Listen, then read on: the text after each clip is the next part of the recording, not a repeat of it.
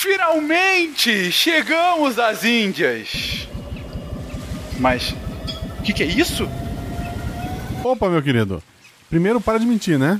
Sabe que aqui não é as Índias, né, Cabral? Índias? Olha, eu admito que eu errei de propósito para encontrar essas terras. Mas já que tô aqui, eu acho que reivindico pra coroa portuguesa. Não vai rolar, cara. Como assim? Quem vai me pedir? Você? Cabral, eu vim do futuro. Do futuro? Pra me impedir?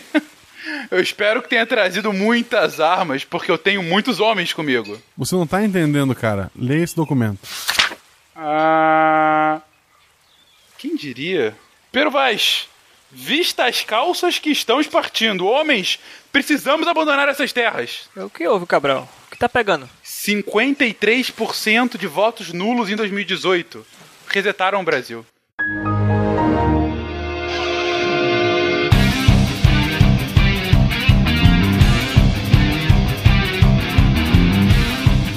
Olá pessoas, aqui é o Tarek Fernandes de Goiânia e nada une mais um grupo que odiar outro.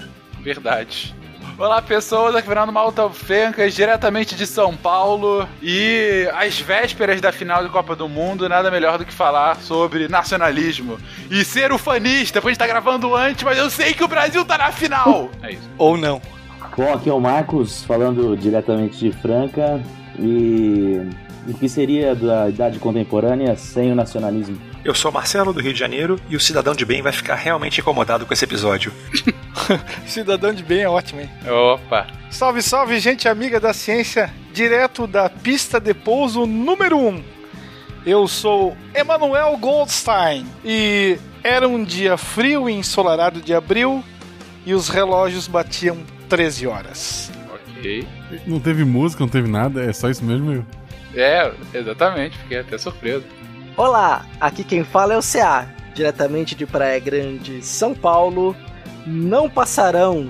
Bela Deus, Bela Deus, Bela Deus. De Gaspar Santa Catarina, que é Marcelo Guaxinim. E esse cast, quando o GPS fala vira à direita, a gente vira três vezes à esquerda. Que é para dar a volta na quadra e poder seguir.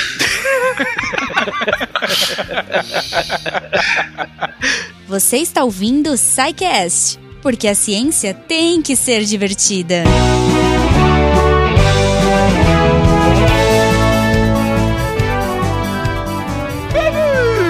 Bem-vindo a mais uma de Regalis SciCast. Eu sou o Fenca e vocês estavam com saudade, eu sei. As pessoas clamavam pela volta do, desse Bem-vindos do Fencas no início desses recadinhos. Gente, a Jujuba está enclausurada em algum lugar no interior de Minas Gerais e pediu para que eu a substituísse momentaneamente. Falando desses recados, na verdade, eu acho que ela fugiu ante a polêmica no tema de hoje. Sim, voltamos à nossa série sobre os ismos da política e dessa vez falando sobre nacionalismo, falando sobre nazifascismo, enfim, temas bem leves, temas bem light, mas falando sério, temas muito concernentes à final da Copa que vai acontecer depois de amanhã. Eu acho que em determinado momento do cast, inclusive, falo que o Brasil vai estar no final, porque é o fanismo aqui, e realmente não deu. Não deu, podem me zoar, que tudo bem, eu sou desses. Eu, eu, eu não tenho problemas das minhas opiniões ufanistas com relação ao futebol. Falando sério, gente, recadilhos aqui bem rapidinho. Se vocês quiserem entrar em contato conosco, contato.sicast.com.br Sim, podem mandar e-mail, o e-mail voltou a funcionar a partir dessa semana. Eu sei que muitos tentaram e não conseguiram, mas vai com fé, pode enviar e-mail pra gente que tá tudo certinho agora. E se vocês quiserem, na verdade, deixar um comentário nesse post é ainda mais bacana, porque o post continua, outras pessoas podem ver e, enfim, tema polêmico vai gerar discussão. Então vai lá no, na, na parte de baixo do post, deixa seu comentário, deixe para a posteridade, para as pessoas entenderem o que, que você achou desse podcast.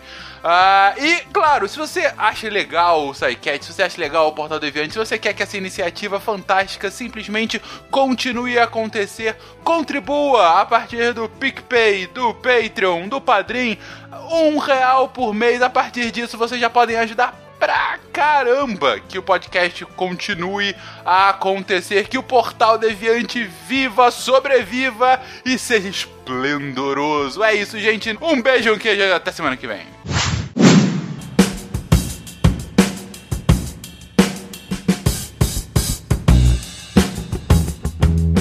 Nenhum homem é uma ilha, completo em si mesmo.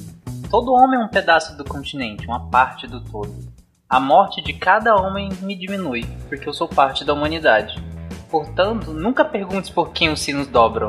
Eles dobram por ti. John Donne.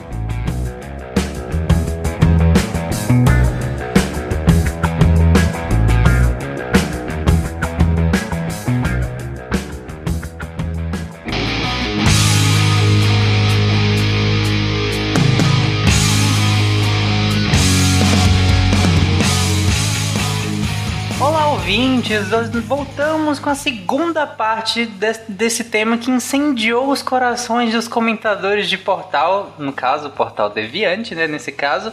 E aproveitando que o clima de Copa do Mundo, dessa vez nós vamos falar sobre nacionalismo e fascismo. Por que não, né? Por que não? Todo mundo no seu futebol, isco, assistindo o jogo, por que não falar de nacionalismo? Afinal, é bem isso. É, enfim. Só pra irritar o Marcelo, dado que ele ficou irritado a primeira vez que eu falei isso. O Marcelo, não o Guaxinim, o outro que está aqui conosco e não conseguiu gravar da última vez. Gente, mesmo disclaimer do episódio passado, por favor. É, lembramos sempre que a gente fez toda a pesquisa aqui de forma embasada. Lembrando sempre que a gente não tá querendo puxar sardinha para um lado ou para o outro. A gente tá o máximo possível tentando passar o desenvolvimento dos termos para que os ouvintes possam entender de fato no episódio passado o que, que era liberalismo, conservadorismo, agora nacionalismo, fascismo, socialismo, enfim, o que a gente quer nesse episódio, nessa sequência de episódios, é que o ouvinte É consiga download. é download sempre, é, é o que nos motiva, mas é que o ouvinte consiga compreender a origem e o uso dos termos que a gente está aqui colocando. Obviamente, claramente, não existe neutralidade plena. No último episódio isso já foi demonstrado. Por vezes a gente acaba puxando sardinha para um lado ou por outro, e a gente está tentando justamente se policiar para evitar isso ao máximo, a fim de que a gente passe isso da forma ah, mais isenta possível. Eita, mas eu queria que chegasse nesse termo. Mas é, a forma mais isenta possível. mas, muro, outra obviamente. em cima- Não, a gente foi taxado, inclusive, que a gente era militância isentona. Não, exatamente. Sim, sim, sim. Os comentários do último cast chegaram no nível que foram no meu Curious Cat, que é aquele negócio de perguntas que atrelado ao Twitter, me chamar de golpista. Claramente. Tarek golpista, sempre sou. Em resumo, querido ouvinte, se você ficou incomodado, a culpa é tua. É, tipo, teve um cara que comentou, ah, porque o portal deviante tende à esquerda. Tava tomando banho hoje e, e é meio pra direita, gente. Queria deixar. Meu Deus, que horror. Ok, gente, ok. Vamos começar logo, né? Porque Eu acho que vale dizer que ideologias políticas é um conceito, uma ideia completamente diferente de militâncias políticas. Se você não entende essa diferença, faço minhas palavras do Marcelo. Problema seu, amigo. O mínimo, o mínimo que nós temos que ter é capacidade de raciocínio e reflexão. Mais uma vez, deixamos aqui o convite, caso vocês discordem de algum ponto, que vocês tenham algum, algum, alguma crítica embasada e queiram colocar isso nos comentários, sintam-se à vontade. A gente está lá nos comentários do último episódio discutindo o que foi falado e discutiremos o que foi falado aqui, porque, como a gente colocou, estamos aqui falando sobre ciências sociais, sobre ciências políticas. Os termos são construídos socialmente, são discutidos ao longo do tempo e sempre vai gerar discussão, sempre vai gerar debate. Cara, nesse ponto tem- uma professora que eu sigo no Twitter, que é arroba que é o nome dela é Professor of Topic. Eu acho fantástico que ela coloca assim: as opiniões expressadas na minha conta pessoal não são peer-reviewed.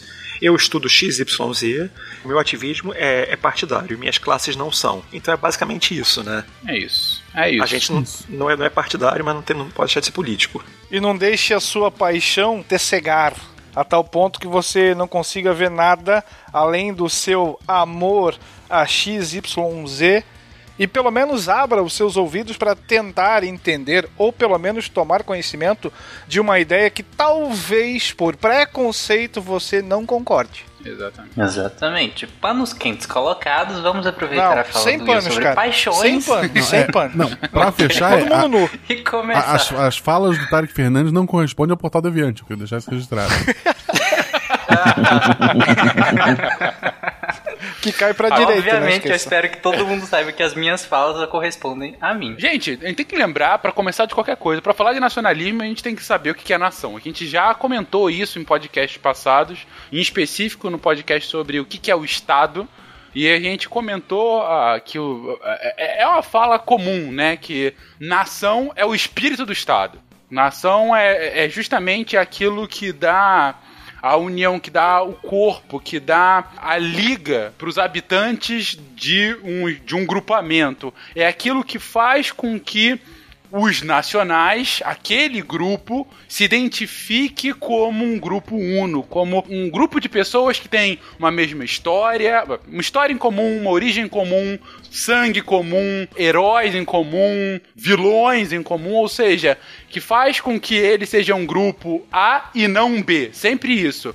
Eu sou A porque também não sou B, nem C, nem D. Seguindo essa linha que você está colocando, tem uma definição de, de comunidade étnica que é muito aplicável para você pensar em termos de nação, porque se você joga aquela lógica de uma nação, um povo, né? Uma nação, um estado. E a ideia de comunidade étnica, ela tem sete requisitos para que você funcione. Que o primeiro seria, na verdade, a descrição seria: nação é uma população humana que possui origem, memória, elementos culturais, conexão com o território em comum, além de um senso de solidariedade intracomunidade. Então não são sete, são seis critérios que devem ser cumpridos. Deve ter um nome, então toda nação tem um nome, para como o Fernando falou, sou e alguma coisa e não sou outra. Tem que ter ancestrais em comum, então você vai ter, um- você vai ter que ter um convívio histórico daquele povo. Você tem que ter uma cultura compartilhada. Você tem que ter uma ligação com o território e você deve se ver como um grupo, aquela ideia de comunidade imaginada, né? Então essa ideia de você construir identidade tem que partir por esses preceitos de, de como você ca- categoriza uma nação e não categoriza outra. E a gente não consegue distinguir o histórico do termo nação sem falar mais uma vez nela, que já foi astro do nosso episódio passado, que é a Revolução Francesa. Porque um grupo se identificar como um grupo, isso a gente tem historicamente desde sempre. Quando os romanos se chamavam de romanos, eles tinham um sentimento, ah, de alguma forma, de pertencimento para aquele grupamento.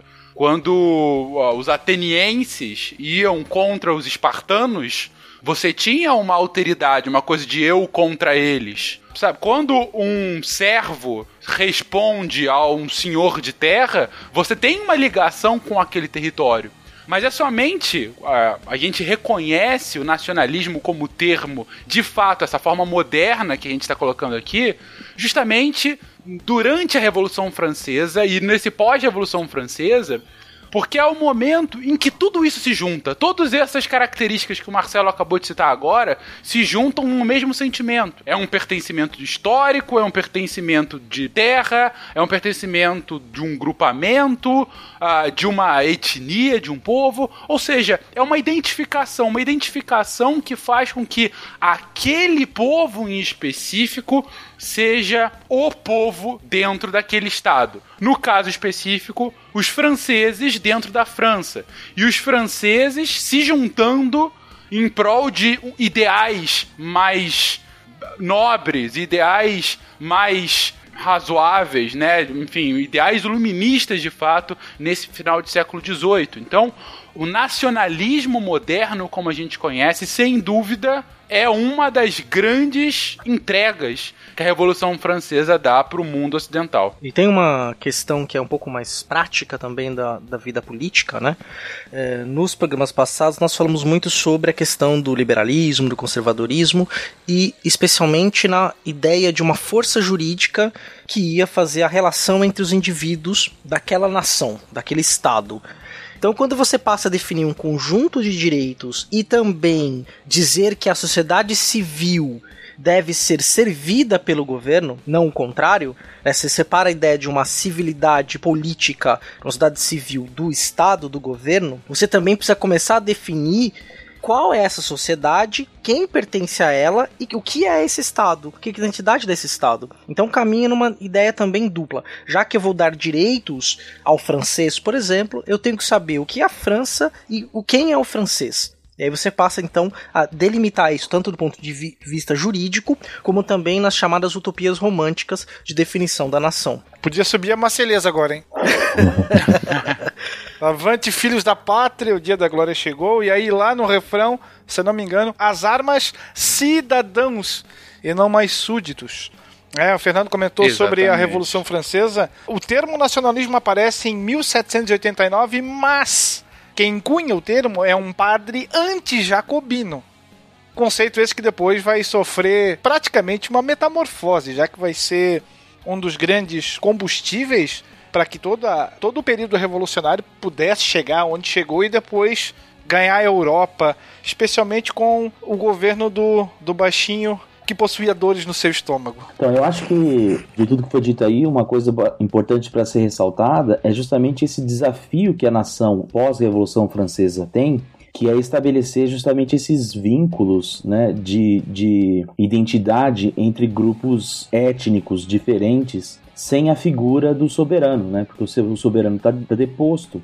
E antes disso, essa, essa identidade ela era justamente estabelecida por quem era súdito desse soberano. né? Então, assim, as pessoas eram iguais porque elas tinham um senhor em comum. Né? Então, elas estavam sob uma mesma lei, sob eh, mesmas regras, sob mesmas tradições, porque elas tinham um soberano em comum.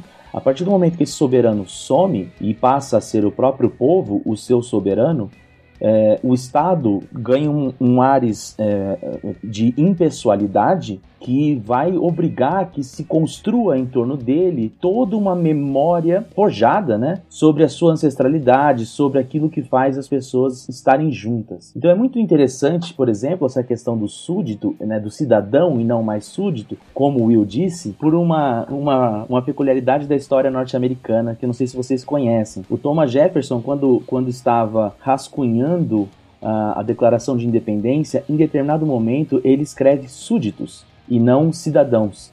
E aí ele apaga e escreve por cima cidadãos. E recentemente fizeram uma análise no computador, né? É, e, e acharam esse erro dele no rascunho, né? esse ato falho que ele teve. Foi a comissão de vai dar merda que falou pra ele, na verdade, né? Mas é bastante emblemático essa, essa questão, porque ela demonstra que o, o desafio passava justamente disso, né? Compreender essas pessoas que fazem parte desse agrupamento político como cidadãos, né? E não mais como pessoas que estavam diretamente ligadas por um vínculo estabelecido pelo seu soberano. É uma quebra de paradigma considerável, né? Pois é, e o grande desafio é, é, é transformar essa, no, principalmente no início do século XIX, é, é, é expandir né, para todos, a, a todas as pessoas que faziam parte dessa, dessa nação, esse sentimento de, de comunidade que até então é, não existia. E, e nesse aspecto a educação, por exemplo, vai ser fundamental né, no princípio do XIX. Aprenderão! Aprenderão! Dominarei esta terra! Botarei estas histéricas tradições em ordem! Pela força! Pelo amor da força! Pela harmonia universal dos infernos! Chegaremos a uma civilização! Isso é uma coisa que a gente sempre comenta aqui no SciCast, né? Essa questão do vínculo do nacionalismo com a educação. A escola de base, como a gente conhece, é filha do nacionalismo. A gente já mencionou isso em outros episódios, mas é sempre bom comentar. A escola de base, a escola eh, fundamental, né? E até talvez o ensino médio a gente pode colocar aí na, na esteira. É, essa escola, eh, em geral, pública, e pretendendo ser universal, ou seja, todos os habitantes daquele país têm que cursar um, um ciclo básico desde a infância até o início da vida adulta. Isso tem uma origem intrínseca ao nacionalismo, porque é a partir dessa educação que se pretende universal que você quer estabelecer esses parâmetros do nacionalismo. Gente, onde que você aprende seu hino? Onde que você aprende respeito à nação? Isso é uma coisa que hoje é, é menos intensa do que na época militar aqui no Brasil, mas que ainda existe. Muitas escolas, você obrigatoriamente tem que cantar o hino uma, duas vezes por uh, semana. Uh, você tem uh, algumas uh, festividades em que você tem que comemorar, por exemplo, independência do país, proclamação da república, e aí você faz trabalhos sobre isso. Ora, o próprio ensino de história. Os heróis da pátria. Exatamente, no ensino de história, principalmente no ensino fundamental, você vai e aprende sobre Tiradentes. Como Tiradentes é esse herói do século XVII que tentou implementar uma república no Brasil antes de qualquer coisa. Século XVII não, né? 18. Sim, a, a narrativa que, que, que, sustenta a noção de nação nunca vem daí, né? Da escola. É, mas em elementos ainda mais elementares, como a própria língua. Né, a difusão de uma língua única né, para um povo que até então não tinha essa. É, tinha, cada um tinha suas próprias línguas. Né? Pensa é, na, na, França, no século XVIII, na própria Espanha. Até hoje a Espanha tem o catalão, o valenciano, né, que são línguas oficiais das suas regiões, e tem o, o, o castelhano como língua oficial, né? Então, assim, a, a, própria questão da língua dá esse ar, esse tom de uniformização, né, de um povo, de criação de uma comunidade que ela se identifica é, é, como pretensamente, né, como homogênea. Uhum. Tem um filme chamado Feliz Natal, fantástico, que se passa ali no período imediatamente anterior ao início da Primeira Guerra onde mostra bem essa questão. Logo no início você tem crianças numa escola, primeiro, se eu não me engano, crianças alemãs. E aí tem toda uma vamos dizer assim, um nacionalismo exacerbado, elas é, comentando sobre as qualidades alemãs, e aí no finalzinho é, a gente vivencia ali um período de rivalidade, né? Até porque vínhamos no, na esteira do imperialismo e aí eles massacram os ingleses. Aí depois corta, vai para uma escola inglesa, a mesma situação, só que no final massacram os alemães. E assim vai. Então você. Eu acho escoceses. É, depois lá no, no meio do filme eles aparecem, né? Isso aí. Então você tem ali o nacionalismo sendo, vamos dizer assim, injetado e uma rivalidade também sendo exacerbada. Claro, dentro do contexto a que o filme se pretendia. Mas é um filme bem interessante. Não, esse filme, esse filme é muito bom. Eu ia até pegar, pegar o teu gancho aí com o que o Fernando falou, em que ele fala que você vai pra escola e você escuta o hino e você é doutrinado. São dois comentários em relação a isso. Um sério e um menos sério, mas mais sério. O primeiro é que quando, e até pulando já para quando a gente chegar na parte do socialismo, que daqui a, a, a, alguns minutos, algumas horas ou episódios, não sei ainda, é, quando a gente fala sobre trabalhadores do mundo univos e você tem todo um discurso de internacionalização do movimento, você está justamente saindo dessa ideia de, de território, mas pensando sempre numa comunidade, uma nação integrada, uma nação junta. E você conta com a educação como sendo a ferramenta que vai te dar a nação. Né? Então, a, todo Estado que tem a capacidade de, de prover educação, educação pública, ele vai por falta de palavra melhor, doutrinar, ensinar, adestrar as crianças, as gerações aos valores daquele Estado. Então você é, é a tua ferramenta para você ganhar poder e você manter essa nação unida. E aproveitando esse gancho, semana passada, dez dias atrás, não, não, não vou saber exatamente, teve o, uma lei aprovada na Assembleia do Roraima, Rondônia, sei lá, algum lugar do norte, em que junto com a, a bandeira do Estado e a bandeira do Brasil deveria subir também a bandeira do Brasil Imperial. Foi em Rondônia. Foi em Rondônia. Todo dia vai ser hasteada, todo dia vai tocar o hino da, do Império e o, o, o responsável lá, o, o caboclo responsável por isso disse que ele não é monarquista, mas ele tem grande afeição. Então a grande preocupação dos juristas em alegarem constitucionalidade que isso é uma propaganda para tentar doutrinação, né? Então você, do colégio ou da escola, você vai doutrinando os valores nacionais. Um beijo para você, Flávio. Marcelo Guaxinim e sua influência no norte do país. Hein? Viva a monarquia, começamos por cima. Vamos lá. Autor do projeto de lei, é. inclusive. exatamente, exatamente. A, a gente falou da, da Revolução Francesa, tudo, do nacionalismo. Outro paradigma que foi rompido lá é aquele que entre o corpo e a cabeça, né? Sim, sim. Totalmente rompido. Eu diria que separado em 100%. Guilhotinado. Ai, ai, ai. Exatamente. Mas é importante a gente ter uma noção da história, e a gente estava falando de educação escolar, até mesmo para amarrar isso, né? O século XIX, que vai ser o grande palco da origem do nacionalismo, ele também vai passar pelo processo do historicismo. Né, onde vários movimentos vão buscar no passado os laços de origem e de identidade da nação. No Brasil, por exemplo, na regência, você vai ter a unificação dos currículos escolares dos, das primeiras letras.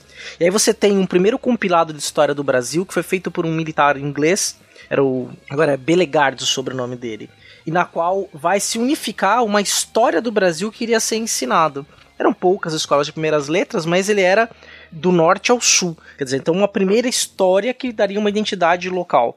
Uma, outras coisas também que vão passar a ser vistas, que a gente pode depois até tratar mais à frente, que é a questão de uma identidade deste povo e, sobretudo, das classes populares. Não que seja necessariamente as classes populares que andam na rua, ou que as pessoas de fato conviviam, mas uma, quase uma classe popular idealizada. Né, que acaba indo lá pro sentido do folclore, das coisas que marcam o popular e a nação. Uhum. Isso, porque assim, com a, com a, ausência do soberano, né, você tem que buscar um elemento que seja comum para todos, a todas aquelas pessoas que fazem parte daquela região, né? Então você começa a buscar no passado é, e você não tem nem mais a figura do soberano e nem mais de um, de um casal primordial, né? Ou então de um, de um líder é, místico, né? Por exemplo, os filhos de Abraão, né? Ou então, é, sei lá, Manco Capa mama, mama Oclio, sei lá, no, é, nos Andes. É, então você tem que buscar na, no passado um elemento que, que convença aquele povo que eles têm uma mesma origem, né? É, e, e também realçar pessoas que morreram por aquilo, morreram por aquele grupo, né? O herói pátrio, ele tem essa função de, de ser sempre alguém que morreu, é, é abriu mão de seus interesses próprios por um bem coletivo. E nesse o ponto, mártir. Essa, isso. E nesse ponto, os folcloristas vão ter um, um papel bastante interessante, né? De, de, de ir junto ao povo, recolhendo as histórias, né? para divulgar isso. Então você pega Irmãos Green, por exemplo, tem também um pouco essa função de tentar descobrir de, dentro do povo os elementos que, que, que unificam, né? E que estão soltos na tentativa de, de amarrar, né? Essas, essas referências na construção de um, de um todo homogêneo. Então, o retorno ao passado, ele é muito importante por conta disso. Então, o, o, os românticos, né, do século XIX, por exemplo, né, na questão, por exemplo, da França é, e a Joana d'Arc, a Inglaterra e o Rei Arthur, né? Então, esse retorno à Idade Média, né, como forma de tentar encontrar lá os elementos que dão àquele povo é, um sentido de, de, de origem comum. Né? Uhum. Qual forma mais efetiva de se fazer isso, Marcos, do que uma boa vitória militar? Com né? certeza.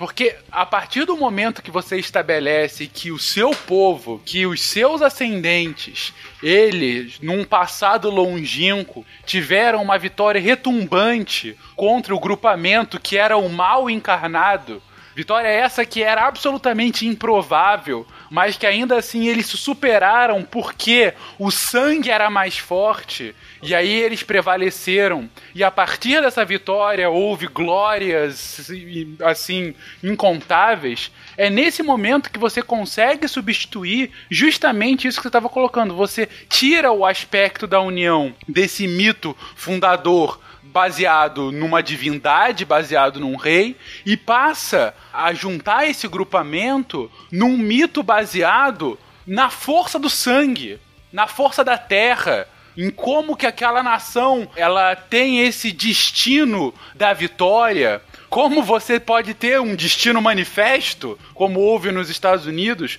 como você pode ter essa terra abençoada e miscigenada, como é o Brasil, como você pode ter vitórias é, é, deslumbrantes que fundaram a, a França nos tempos de Carlos Magno, ou como que a Alemanha unificada no século XIX se unifica com o histórico dos muitos reinos juntos para formar a grande Alemanha que de fato está lá no heartland da, da Europa. Então, a questão militar para o nacionalismo ela é essencial desde o início, porque o militar, a força, é aquela que vai tanto legitimar essa construção da narrativa do quem é esse nacional, dessas grandes vitórias, como o nacionalismo vai ser o combustível para fazer com que o exército passe a funcionar a partir do século XIX. E é assim que a gente continua a história do nacionalismo. O nacionalismo foi fundamental para que a, os franceses se encarassem como uma nação pós-revolução, mas é ainda mais fundamental para que Napoleão conseguisse ter o maior exército do mundo no início do século XIX. Para que ele conseguisse conquistar quase que toda a Europa num espaço de 15 anos. Como? A partir da força do nacionalismo, desse nacionalismo fervoroso francês que é construído num espaço de 25 anos. E não só é construído, como ele é trabalhado. Ele é trabalhado como filhos lutem pela sua pátria. O próprio hino, a Marselhesa que o Will comentou agora, Muitos mencionam que a Marselhesa é a primeira manifestação da história do nacionalismo, né? A própria história é romantizada. O exército austro-húngaro vinha lá defender Paris depois que caiu a realeza francesa. Paris era defendida não pelo exército, mas somente por camponeses e por burgueses que estavam lá, mal sabiam pegar em armas. Você tinha um exército profissional austro-húngaro contra uma milícia parisiense. A vitória austro-húngara era certa. Mas aí veio a bandeira, aí veio a Marselhesa e de repente os parisienses conseguem expulsar o Império Austro-Húngaro e fazer com que a França seja grande. Cara, isso é o romantismo nacional. Isso é nacionalismo e isso fundamenta a França nesse início do século XIX e vai fundamentar todos os impérios a partir do século XIX e depois os estados no século XX.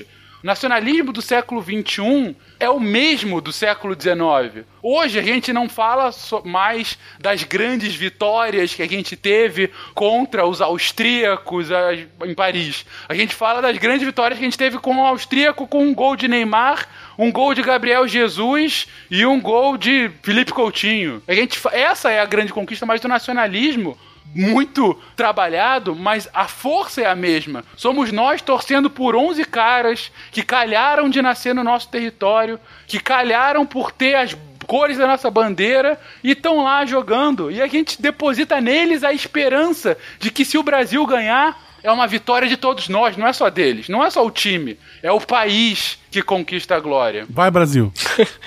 Aprenderão! Aprenderão! Dominarei esta terra! Botarei estas histéricas tradições em ordem pela força, pelo amor da força, pela harmonia universal dos infernos. Chegaremos a uma civilização. Eu acho que é importante a gente ressaltar também nesse tom de que não só as vitórias marcam o Sim. nacionalismo, as derrotas principalmente são um símbolo. É só você lembrar, por exemplo, da Batalha do Kosovo, final do século XIV, final do século XIV, eu acho em que os sérvios perdem para os turcos na batalha. Enfim, quase todo mundo é, é, morto naquela batalha, mas os sérvios são derrotados e isso marca os cinco séculos de dominação turca na sequência. Isso foi, sei lá, 1389. 600 anos depois, o Milosevic faz um discurso no Kosovo, na época do início dos processos de, de independência das ex-repúblicas da Iugoslávia, e o Milosevic, o discurso dele é justamente esse, é mostrar que a fragmentação da Iugoslávia seria uma, uma tentativa de, de, de genocídio contra os sérvios de dominação. Então os sérvios deveriam lutar para impedir que o país que eles conquistaram com tanto esforço e tanta sangue fosse derrotado, né? E depois disso não sabe aconteceu, foi genocídios e afins, mas você usa o nacionalismo para manter aquele povo junto. E tanto que o tema, o, o lema que, que marcava a Iugoslávia era Irmandade e Unidade, que era uma forma de tentar tratar igualmente os povos que faziam parte do país. E na, na parte da separação você já tem mais a, a, a demanda por uma, uma autodeterminação, ou pelo menos uma, uma nação predominando sobre as demais. Então, o Fernando colocando nesse ponto, é importante ver que vitórias e derrotas são marcos fundamentais, mas principalmente a gente perceber o papel de mobilização que as elites políticas têm na tentativa de fazer essa nação se formar, né? Dados momentos, a, a enfim, a elite ela tem um, um, um papel forte nessa construção desse discurso. Então é, é, é, legal a gente olhar sempre também nessa. Ela tem o, o discurso, na verdade, né? É, o discurso é dela ela precisa do, do, do discurso para justamente pegar essa classe trabalhadora que até então adquire cada vez mais poder para manter o status quo enquanto nação. Sim, sim. Quando você pega não apenas manter o status quo, é que essa mobilização, essa, essa retórica política em torno do nacionalismo, ela muitas vezes ela é convenientemente construída para manter o os interesses ou desejos de uma parcela da população em vigor, né? Sim. É, mas vocês me permitem fazer uma, uma, uma observação? Isso não é algo simples de se fazer, né? Porque às vezes a gente fala assim, ah, é, é, tem um discurso de uma elite, uma narrativa de uma elite, né? E aí você pega, por exemplo, o papel da história no século XIX, como o César falou, do historicismo e tudo mais, né? De rememorar esses grandes líderes. Esses grandes líderes geralmente estão vinculados a esses grupos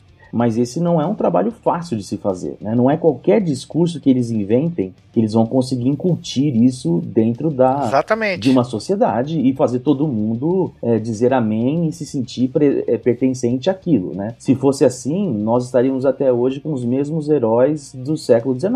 Né? Então, por exemplo, quando entra no século XX aqui no Brasil, toda a construção do império em torno dos seus heróis e da, do que era a própria identidade vai ser remodelada no varguismo. Né? Para poder incorporar novos setores que estão participando politicamente, cada vez mais ativos, né, e exigindo maior espaço da cidadania, como os mestiços, os negros, né? Então aí o futebol vira o encontro do futebol europeu com a ginga da capoeira, a Nossa Senhora vira a, a, a, grande santa do Brasil e também dos negros, é o mulato do Gilberto Freire. Então esse é um processo de negociação constante, né? É, e eu acho que hoje, por exemplo, a gente vive um pouco já um, um, um esgotamento desse modelo varguista. E, e, e, digo mais, na Primeira República foi tentado colocar goela abaixo um modelo extremamente europeu de sociedade brasileira, é, branca é, e tudo mais, e que não funcionou. A Primeira República não consegue construir uma hegemonia, né? E essa identidade cultural que eles pretendiam colocar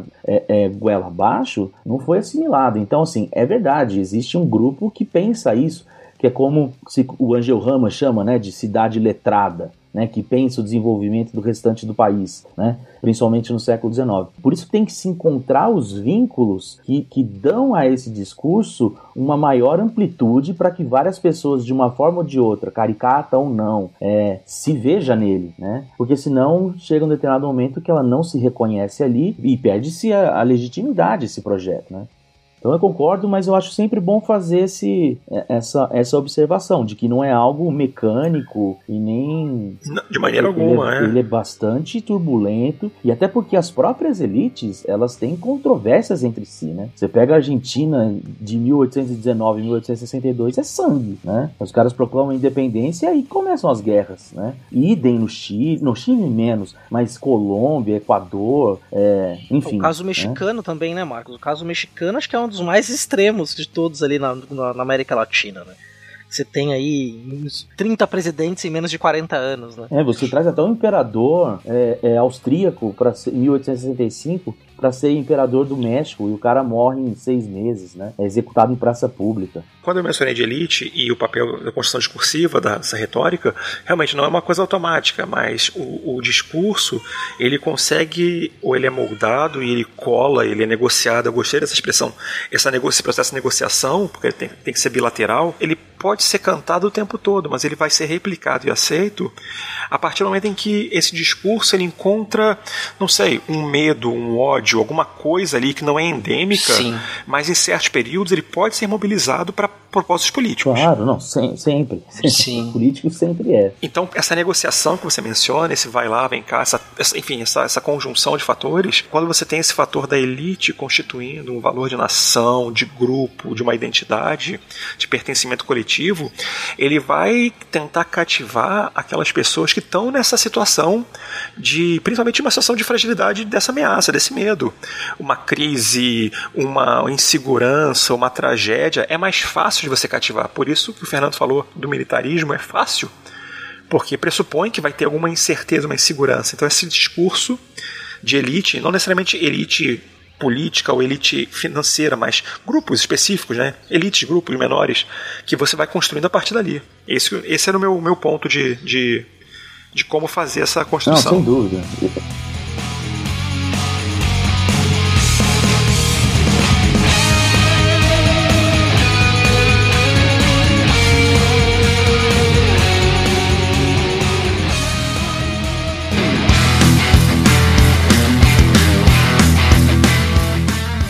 Construiu a, a importância da, da narrativa e dos símbolos, né, para sustentar essa noção de nação e aí a partir daí a questão de nacionalismo.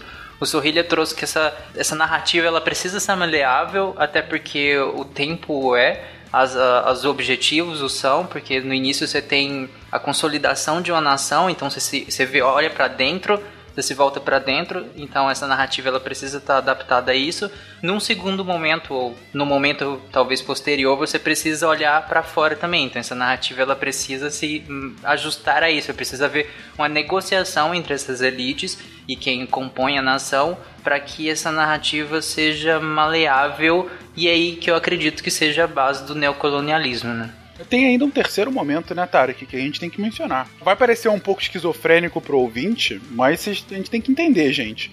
A partir do momento, ainda que isso seja uma construção, ainda que isso seja, de fato, muitas vezes, a grande maioria das vezes, algo que uma elite política acabou tentando levar para um lado ou para outro, chega um determinado momento que a identidade é construída. Então, assim, você não tem hoje uma pessoa alheia a uma identidade. Você é massacrado pela identidade o tempo todo. Eu acabei de fazer uma construção aqui mostrando como o militarismo do século XIX hoje é transvestido numa Copa do Mundo.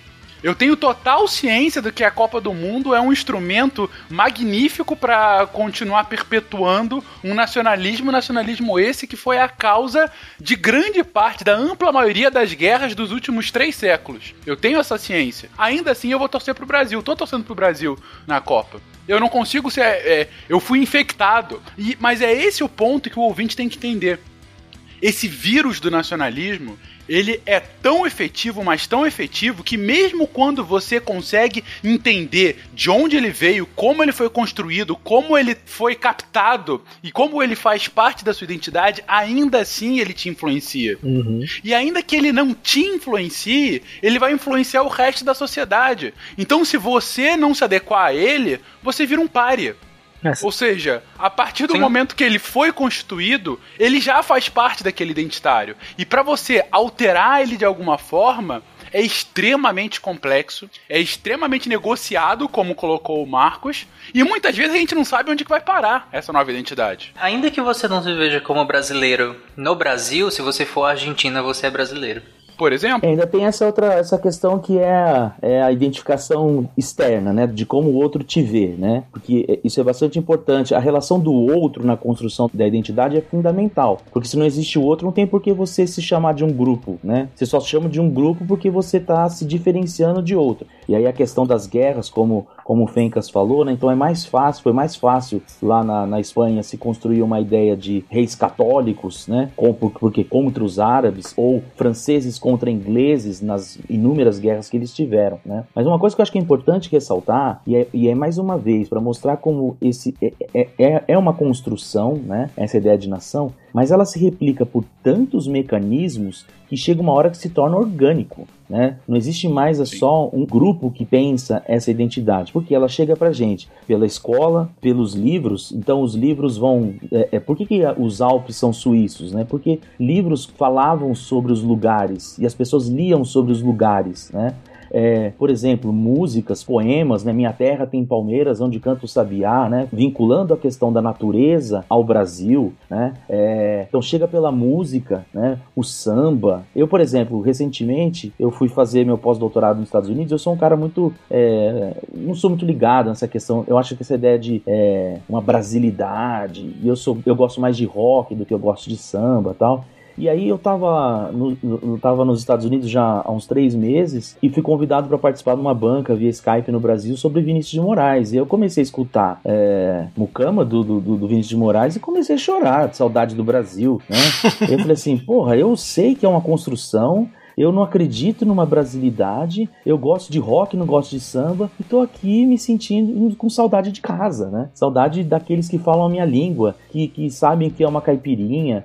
Aí você fala, ah, mas é tudo muito. é, eu acho isso muito interessante, já que nós estamos em Copa do Mundo. Como a gente vive falando dos estereótipos e como os estereótipos são fundamentais também na construção dessa identidade nacional. Porque a gente vive falando que samba é coisa de um estereótipo de gringo, mulata é uma coisa de estereótipo de gringo, é, ou então os mexicanos, que o chapelão é coisa de estereótipo de gringo, e quando vai na Copa, todo mundo pega o pandeiro, põe o chapelão, dança o samba, fala da caipirinha, para que o outro saiba de longe que você é o brasileiro, né? Então perceba como essa construção chega um momento que ela é tão orgânica que você fala pro seu filho, ó, não, tem que torcer pro Brasil, né? Compra a camisetinha do Brasil lá para um moleque assistir a Copa, né? Não, nosso país, nosso, nosso time é o Brasil, né? Então, ela se torna bastante orgânica, porque ela chega por vários lugares a construção dessa identidade. A língua, você entende, né? O que a outra pessoa está falando, é, os costumes, as gírias, tudo isso faz parte de, de elementos que vão ajudando na, no fortalecimento dessa, dessa identidade. Quando você começou a falar Minha Terra tem Palmeiras, onde canto sabiá, seno A, cosseno B, seno B, cosseno A, né? A gente vai lembrar essas coisas. E eu lembrei do, do, de uma passagem, acho que é do Poderoso Chefão 2. Não é tão bom quanto o primeiro, mas é realmente fantástico. Que vira um dos personagens fala: Your country ain't your blood, remember that. Seu país não é teu sangue, lembra uhum, disso, né? uhum. né? Então uhum. você tem essa construção, você tem tudo, você está distante e você não tem que sofrer por ele, né? Porque ele, ele tá lá e você está aqui, são coisas distintas, mas a gente acaba tendo essa confusão. É, não, sem dúvida. Ao ponto de chegar pro, ligando o futebol ao nacionalismo, nos anos 70, o, na Copa de 70, os opositores ao regime, os mais radicais, não resistiram a não torcer pelo Brasil, né? Tem até filme que conta essa história, né? De tão magnífico, e mesmo sabendo que ela ia ser utilizada pelo regime como forma de propaganda, as pessoas não aguentaram ver aquela seleção brasileira brasileira né, com Gerson, Pelé, Tostão e torceram por ela. Assim como os argentinos em 78, encapuzados, torturados, eles escutavam fogos lá de fora e gritavam gol. Uhum. Mas é, é, é essa distinção que você racionalmente consegue fazer mas é esse o ponto, ouvinte. O nacionalismo, ele é emocional. Ele é a, Totalmente. a antítese do, de um racionalismo. Ele é quase orgânico. Exatamente. Ele quer fazer com que seja parte de quem você é, da sua identidade. A partir do momento que você coloca que você é brasileiro, e veja, o mundo todo é organizado assim. Se você vai para outro país do mundo, a primeira coisa que te perguntam é qual é a sua nacionalidade, que não é essa nossa aqui. Porque esse é o ponto. O nacionalismo, gente, venceu.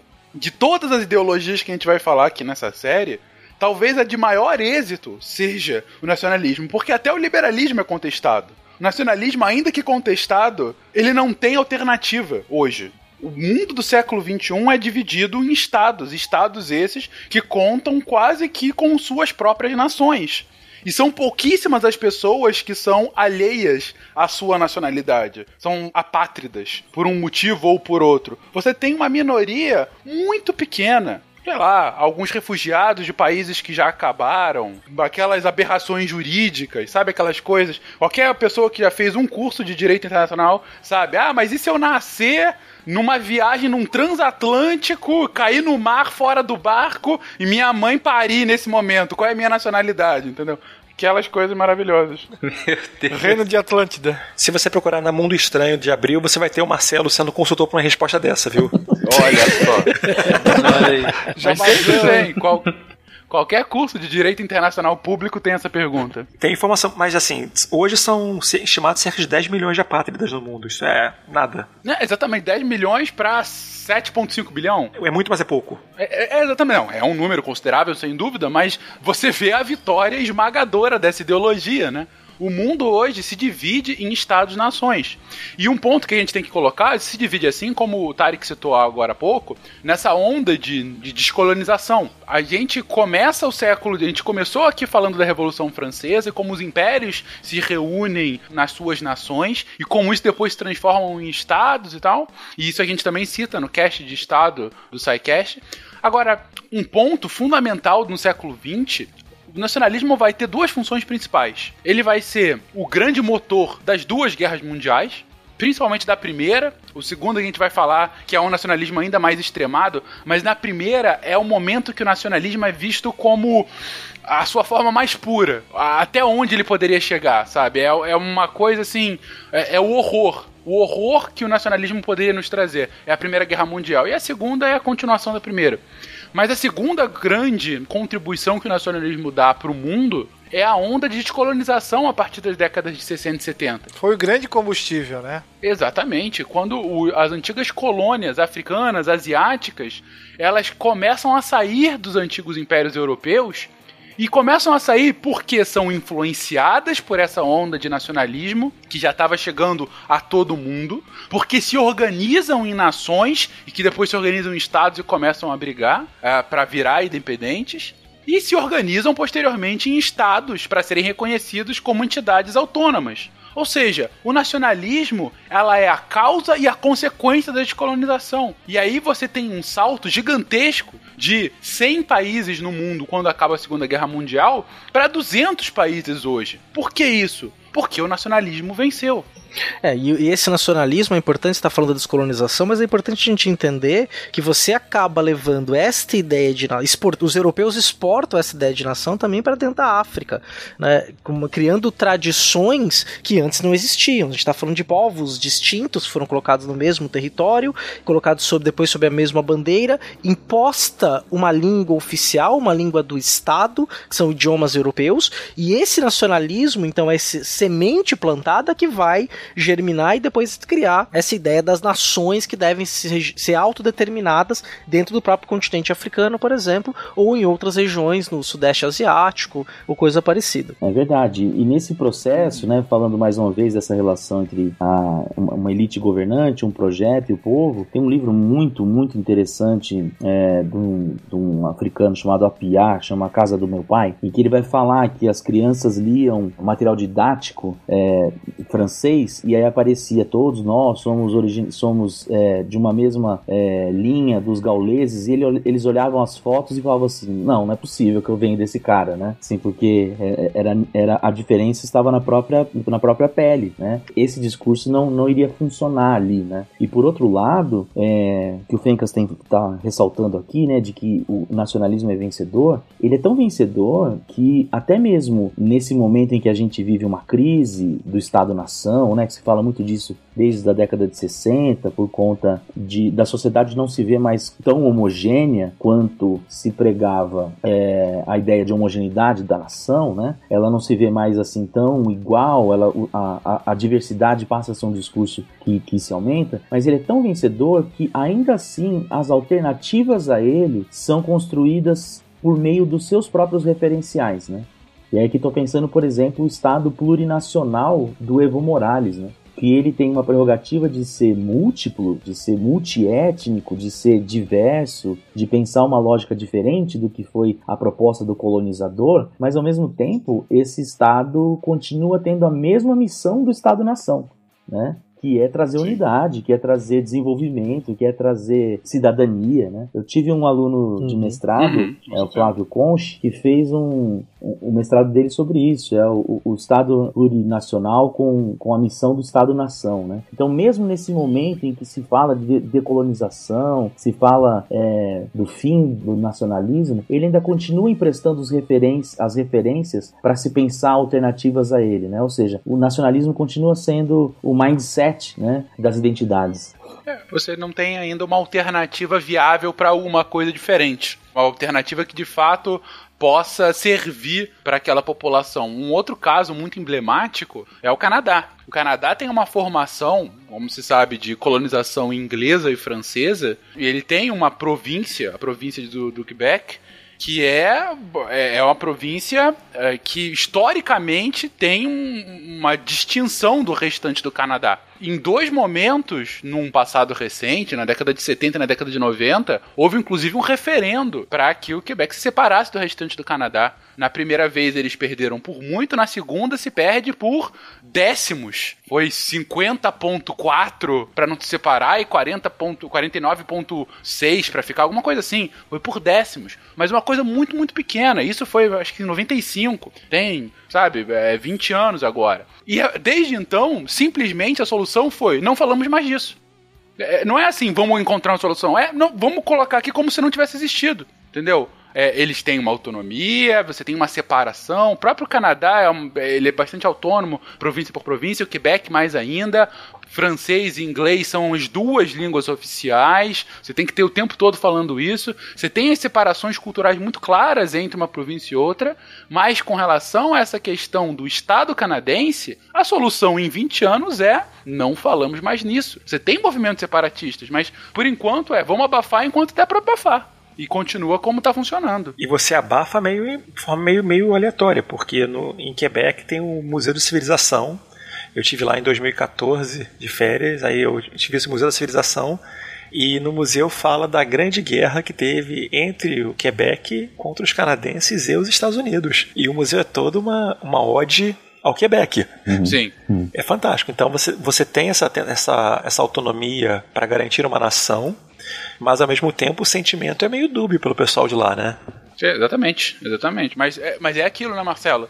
E, mas por que, que não se fala mais? Porque eles não têm uma solução. Você não tem ainda uma construção ideológica, política, social que possa suplantar o- a- a nacionalidade canadense, que é uma nacionalidade multicultural, assim como é o Estado plurinacional boliviano. Não tem, porque se você pensar que o nas... vamos, vamos, vamos nessas horas, até você, no início do, do, do episódio, você falou da necessidade de a gente tentar definir o que é Estado também, né? Nação e Estado. Se você olhar, e aí você vai para a história, o, o Estado é uma resposta meramente satisfatória aos problemas políticos que a modernidade trouxe. E o Estado, sendo essa resposta meramente satisfatória, e ao mesmo tempo que ele- em que ele te dá todas as respostas para o problema de nacionalidade, de cidadania, de pertencimento, de política, ele também limita a nossa criatividade para pensar em alternativas. Porque toda alternativa que nós vamos ter vai ser uma alternativa para fugir do Estado. Então nós nunca seremos criativos de pleno, vamos ser sempre um não Estado. Isso. Logo, essa, quando você fala qual é a alternativa a uma cidadania canadense, uma nacionalidade canadense, não tem. Porque a nossa, a nossa criatividade política, em que essa dobradinha Estado-nação construiu e, portanto, o nacionalismo reforçou, é essa comunidade política que nós temos, que é inescapável. Ou pelo menos Exatamente. supostamente inescapável, porque tudo se compara a isso.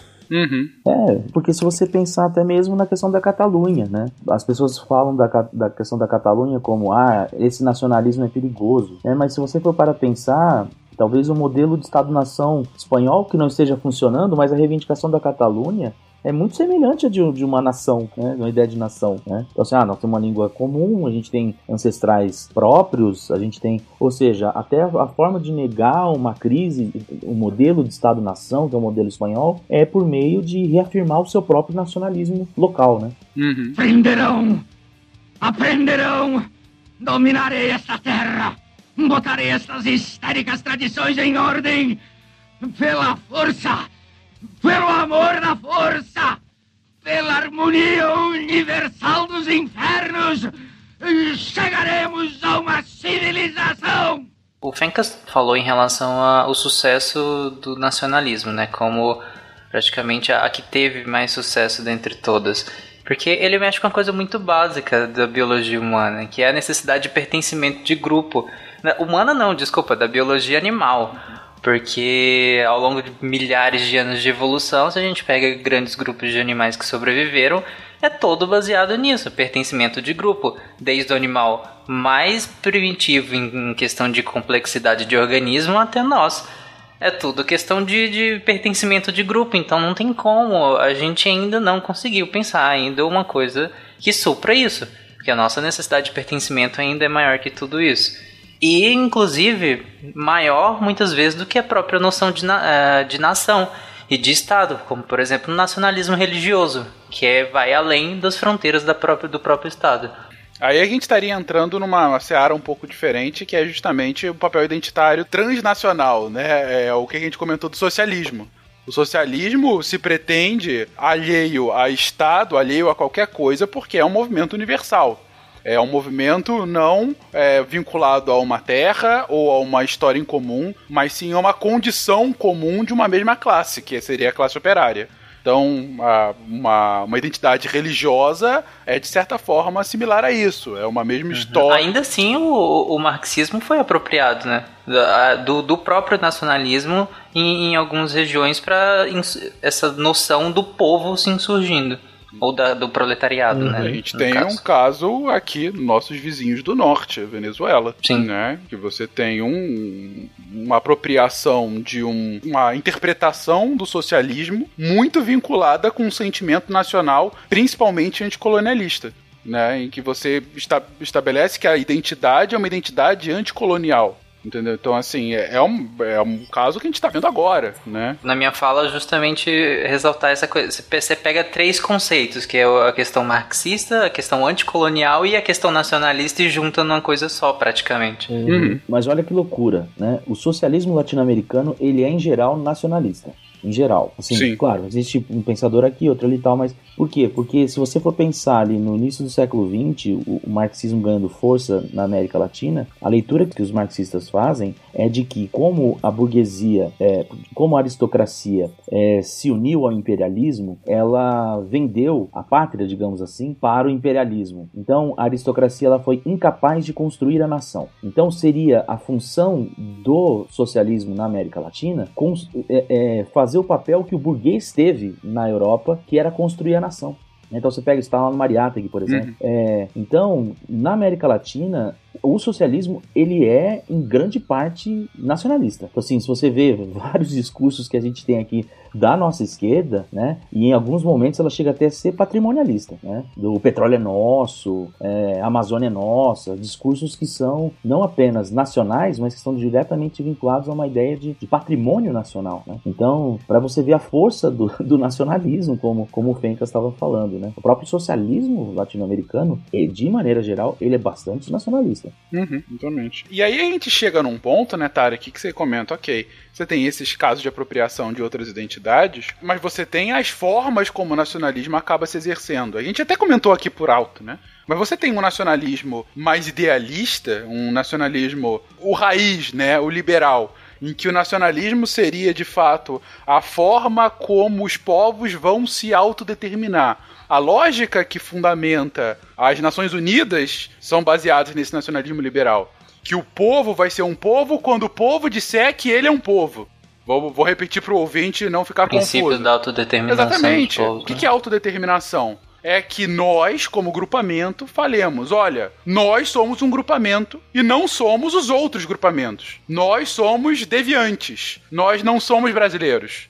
Deviante é mais forte do que o brasileiro. E aí a gente está se autodeterminando como um povo. Esse é o princípio, um dos dois princípios fundamentais que pautam as relações internacionais e pautam a ONU em específico, que é a autodeterminação. O segundo princípio seria não intervenção, não vem ao caso agora. Agora, esse é o nacionalismo, como eu disse, mais ideal, mais de que, tipo, o- os povos vão conseguir se autodeterminar de forma pacífica, porque quando eles têm esse potencial, eles assim o farão. E aí você não vai ter a necessidade de, de, de conflito, ou vai ser muito mais reduzida, sabe? Você não precisa disso. Enquanto isso, você tem já uma visão mais conservadora do nacionalismo, que é já de um na- nacionalismo consolidado, que é justamente quando o nacionalismo é utilizado como uma forma de manutenção do status quo, como o Tarek trouxe agora há pouco. Ou seja, você tem que ser brasileiro, você tem que defender esses ideais. E esses ideais sempre foram assim, era uma construção. O Estado Nacional brasileiro chegou assim dessa forma e não tem por que mudar. Ah, como é que a gente pode colocar isso muito claramente aqui? O Estado brasileiro, ele é laico, mas não é ateu. Vocês com certeza já ouviram esse argumento. O que, que isso está querendo dizer? Ah, ok, o Estado pode ser laico, mas a maioria sempre foi católica. O Brasil é um Estado católico. Isso é parte da nossa identidade. Então é lógico que a religião, os cristãos têm que ser favorecidos. Não só o católico, o cristão como um todo tem que ser favorecido. Você busca um apelo à tradição. Uhum. Exatamente. E você utiliza isso como uma forma de talvez passar aquilo. é, você deve sentir orgulho do seu país. Uhum. E se você não se encaixa nessa ideia, logo você é, é olhado de uma forma, vamos dizer assim, torta. A gente pode falar de um nacionalismo conservador dessa forma, Uhum. né? É, você tem que ter orgulho, você deve sentir o triunfo nacional. A pátria de chuteiras, mesmo que você não curta futebol. Sim, até porque a mudança quase transfigura, né? Ela quase muda o mais básico da noção identitária. Então mudar demais não é muito legal. Exatamente. Ou seja, se você está sendo contra essa identidade, você está sendo contra a sua pátria. A sua pátria mãe. Traidor. Você está sendo contra. Exato, o traidor, porque você é contra o coletivo. Exato. E o coletivo, lembrando que a gente já falou do conservadores, o coletivo é mais importante do que o indivíduo, né? E a construção histórica da nação é uma construção coletiva. Não foi você quem desenhou isso, não foi ele, não foi ele. Fomos todos nós. Foram os seus irmãos. Uhum. Exatamente. Irmãos de sangue. Pronto. Ir contra o Estado, ir contra a nação é trair a sua própria família. Essa é a lógica mais básica que a gente pode dizer desse nacionalismo mais conservador. E por fim, mais longe de ser menos importante, a gente tem uma vertente que também pode estar aliada, principalmente no conservador, mas também ao liberal, que é essa questão do nacionalismo expansionista, em que o militarismo ele está muito associado ao nacionalismo, mas é como se a nação muitas vezes ela tem um objetivo maior do que somente estar contida em si mesmo, ou seja, a nação, para ela ser uma nação plena, ela tem que chegar e atingir algum objetivo maior. Ela transcende fronteiras, né? Exatamente. Ela está justamente alinhada a transcender uma fronteira, ao seu destino como nação de uma grande expansão, de levar a iluminação que aquela nação vai trazer ao mundo. A civilização aos A bárbaros. civilização, exatamente. É uma noção de povo que transcende inclusive a própria noção de Estado, né? Que é algo que está contido nele. Então você precisa reunificar isso. É, pode ser de duas formas, assim. Ou de você se unificar a nacionais seus que estão em outro estado. E é essa justificativa básica, por exemplo, do início da expansão alemã no pré-segunda guerra mundial. Ah, não, a Áustria é a Alemanha. Polônia é Alemanha. Entendeu? Assim, é isso aqui faz parte. Os Sudetos. Os Sudetos é tudo Alemanha. Isso aqui sempre foi Alemanha. Isso historicamente é Alemanha. Eu não tô anexando um país novo. Eu tô juntando nacionais que fazem parte de um mesmo corpo. Essa é a justificativa. Ou uma justificativa ah, de missão, realmente. De levar, por exemplo, a civilização ante a barbárie dos outros. Uhum. Isso justificou, por exemplo, todo o imperialismo do século XIX A democracia. a democracia, levar a democracia para esses povos bárbaros que só vendem petróleo pra gente. Entendeu? Então, assim, isso justifica também essa expansão nacionalista. Isso justifica as ações desses países. É claro que se a gente for colocar uma nota de rodapé, a gente está discutindo muita questão política. Se a gente colocar um rodapé aqui sobre a questão do expansionismo, você vai ter, por exemplo, muitas companhias que vão para a partilha da África, né, que vão investir na África, levar negócios na África, que tinham suas ações negociadas nas bolsas de valores europeias, por exemplo.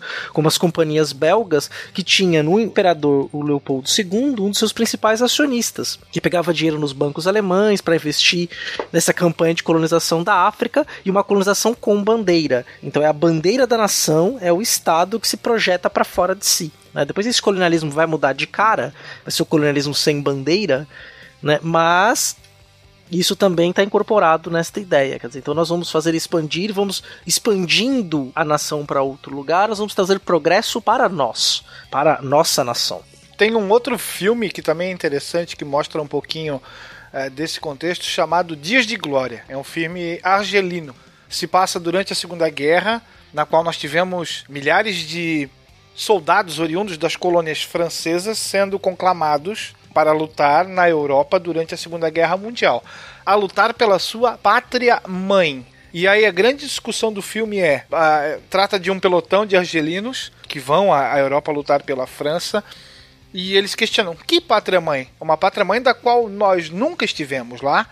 É uma pátria-mãe que nos olha com preconceito, mesmo aqui nas fileiras de combate.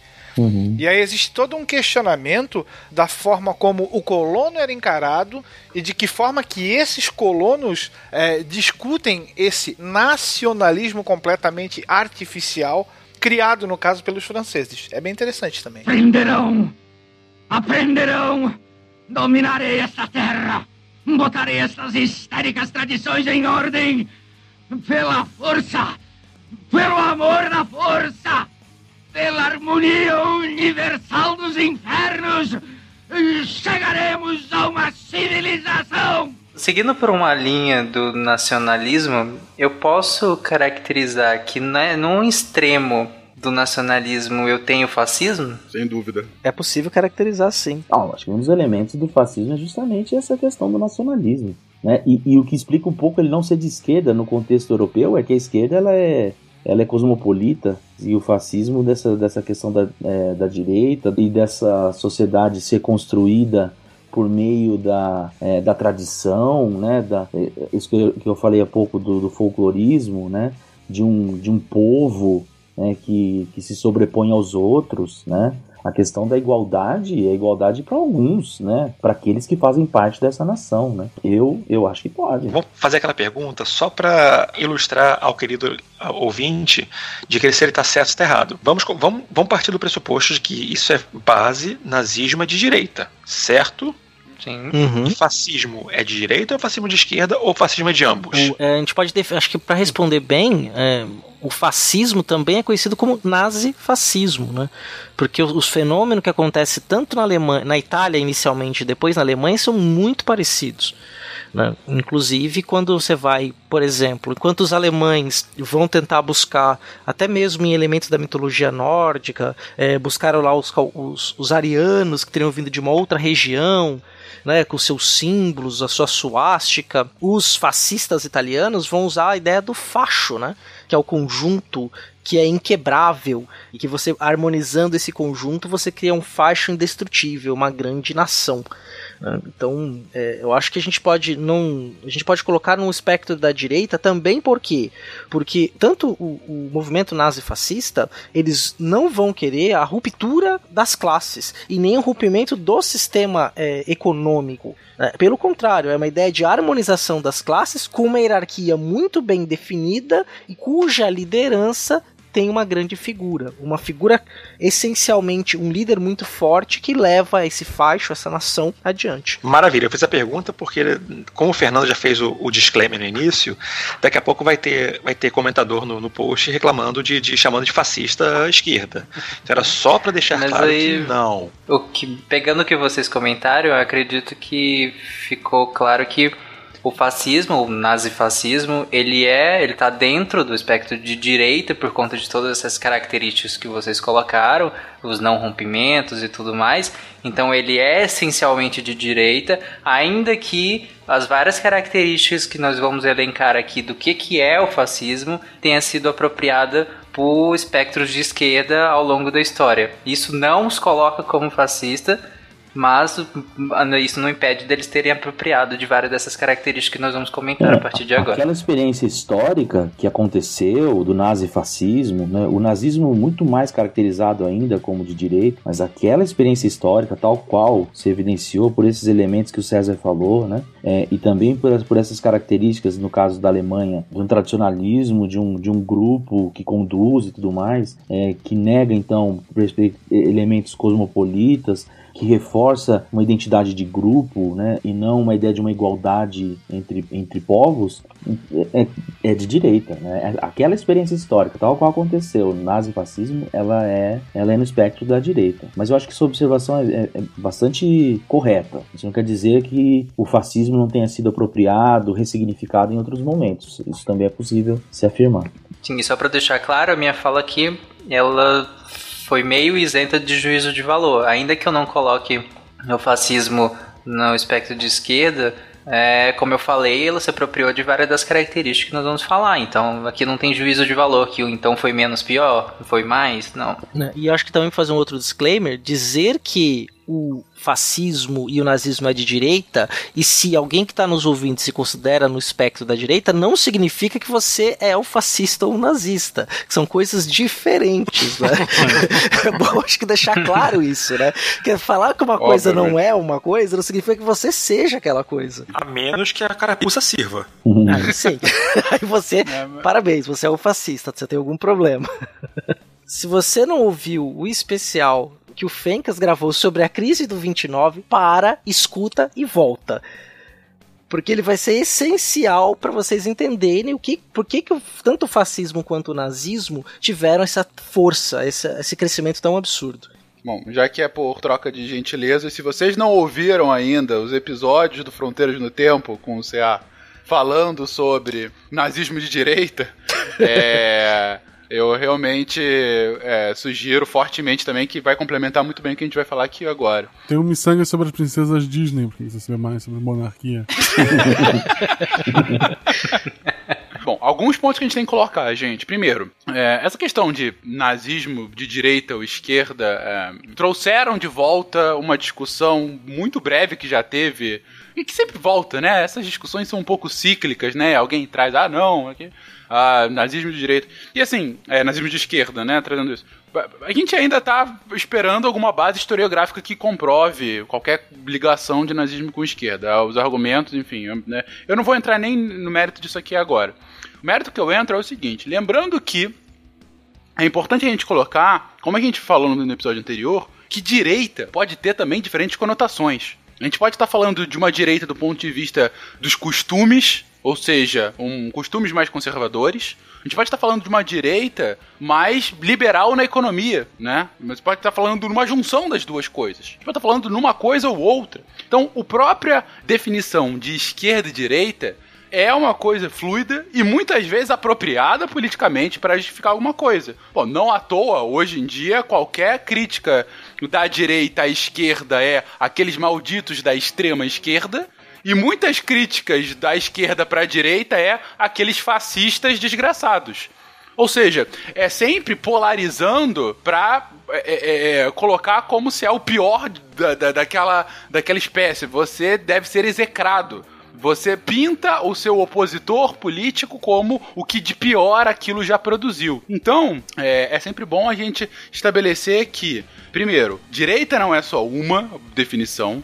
Segundo, como disse o Cia brilhantemente, não é porque o nazismo ou o fascismo esteja no espectro político do que a gente convenciona chamar como direita, que qualquer pessoa que defenda a ideologia mais próxima à direita imediatamente assim o seja, só se a carapuça o servir, como disse o Marcelo. E terceiro, gente, quando a gente vai uh, discutir sobre fascismo sobre nazismo, é impossível a gente falar sobre ambos os termos sem contextualizá-los historicamente. O Marcos colocou muito bem aqui agora. Você não consegue explicar nazismo e fascismo sem entender a Europa das décadas de 20, 30, sem entender o que foi a Primeira Guerra Mundial e suas consequências, sem entender o que foi a formação do Estado italiano, a formação do Estado alemão, sem entender essas bases para entender como que um movimento, esse movimento não só se instaurou, como se como cresceu e se consolidou como, no mínimo, uma terceira via uma grande terceira via que foi o motor da Segunda Guerra Mundial. Então, assim, não dá para descontextualizar, ser anacrônico na nossa visão de fascismo e nazismo. Então, o Marcos coloca bem. Por que, que a gente acaba considerando o nazismo, o movimento nazifascista, como um movimento de direita? Porque a Europa do século XX, do século XXX, é, os movimentos que acabaram gerando os embriões e depois o que de fato virou o fascismo e o nazismo nos próximos anos, são movimentos próximos a um conservadorismo, sim, de costumes, um movimento uh, que era absolutamente contrário a qualquer tipo da ameaça cosmopolita que se via, ou seja, eram movimentos muito próximos ao nacionalismo e o nacionalismo mais conservador. Não à toa, a fundamentação do de ambos é justamente na criação, na no fomento de uma nação forte, em contrário às suas muitas ameaças que vinham de fora, a ponto de que em determinado momento eu vou caçar essas ameaças e eliminá-las. Porque eu só posso ser grande se essa ameaça for derrotada, destruída. Então não dá pra gente entender o nazifascismo da década de 30 sem entender o nacionalismo europeu desse início de século 20. E não dá pra gente contextualizar o nazismo e o fascismo como esquerda nesse momento, porque a esquerda europeia da década de 30 e 20 é uma esquerda universalista, é uma esquerda em que o Estado não existe, em que as nações têm que ser destruídas. A gente vai entrar em socialismo posteriormente, mas para a esquerda da Europa das décadas de 20 e 30, o Estado deve ser superado. O Estado é a causa da diferença entre proletários e burgueses, e, somente a partir da eliminação do Estado e de uma universalização desse da, da, da classe trabalhadora vai ser possível igualar as condições de ambas as classes. Como que isso pode ser igualado ao nazismo que vai sempre é, transformar o nacionalismo como mote da sua ideologia?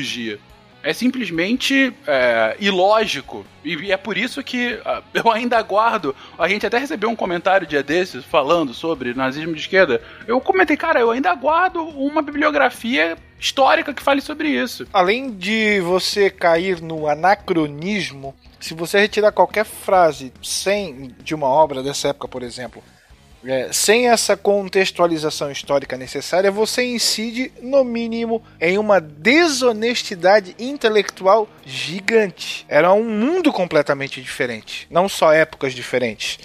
E esses conceitos vão se transmutando também ao longo dos anos. Então, aquilo que se falava lá nos anos 30, hoje pode ter um termo pouco diferente ou completamente diferente, apesar dos termos utilizados. Nós comentamos isso, acho que foi no, no cast de nazismo de esquerda. Não é porque existia uma Aliança Renovadora Nacional durante a ditadura brasileira que ela vai se mostrar como renovadora. Não é pelo fato de você utilizar nacional-socialismo que ele vai ter um quê de socialismo, ou das ideias socialistas, ou de práticas muito Não, menos. Socialista né? no sentido marxista da coisa, né? Como a gente comentou no outro cast de nazismo de direita, lá no, no Fronteiras, esse nome socialismo, né, a princípio, ele vinha sendo disputado porque ele estava vinculado a essa ideia dos trabalhadores, essa ideia dessa massa, né, que se constituía e que, e que reivindicava maior participação política e tudo mais, né. Mas de longe não vai ser esse socialismo é, marxista que, que se consagrou posteriormente, né? O que foi o socialismo, por exemplo, é, histórico, né? Que, que abdica inclusive o nome de um país, né? Na expansão do seu próprio do seu próprio modelo de estado, né? Então acho que é isso que a gente comentou, assim, né? Não tem uma, uma vinculação com o socialismo no sentido marxista da coisa. E o Partido Revolucionário na Alemanha nos anos 30 era o Partido Social Democrata, que era o partido que punha as ideias da Revolução Comunista. Né? Que não era nem. Ele tinha até o outro nome, né? Porque o, o a social-democracia alemã ela vai ter essa característica mais revolucionária em relação a essa vinculação socialista que vai ter o nome. Né? Uhum. E é bom que a gente mencione ainda, gente, uma crítica que sempre vem. Uh, putz, parece que a esquerda ela tenta se livrar de tudo aquilo que, na verdade, ela fez de mal. Quando a gente chegar a falar de socialismo, a gente vai comentar também das muitas catástrofes que foram feitas em nome do socialismo. Uhum. Muitas catástrofes. E uma delas, e aí já pegando aqui o que o Will comentou, a gente tem que mencionar. Não é porque eu tenho um partido, uma, uma república popular da China, que esse popular vai ser minimamente democrático.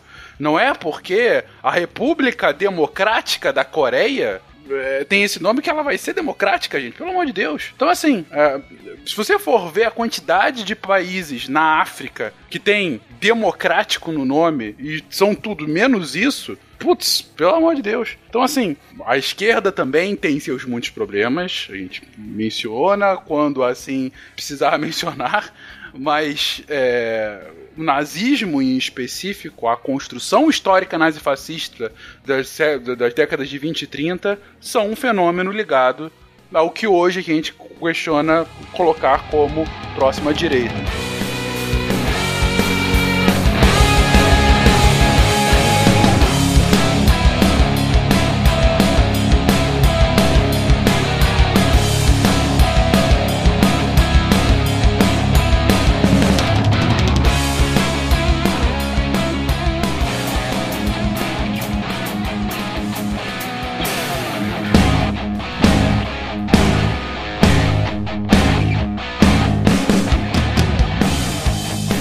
Tem que mencionar o que, que é de fato isso, né? Enfim, é, o Tarek pergunta logo no início: é um nacionalismo extremado? É um nacionalismo extremado porque foi uma, uma representação do nacionalismo naquela época para esses dois estados. Não só para esses dois estados, mas principalmente Itália e Alemanha, não?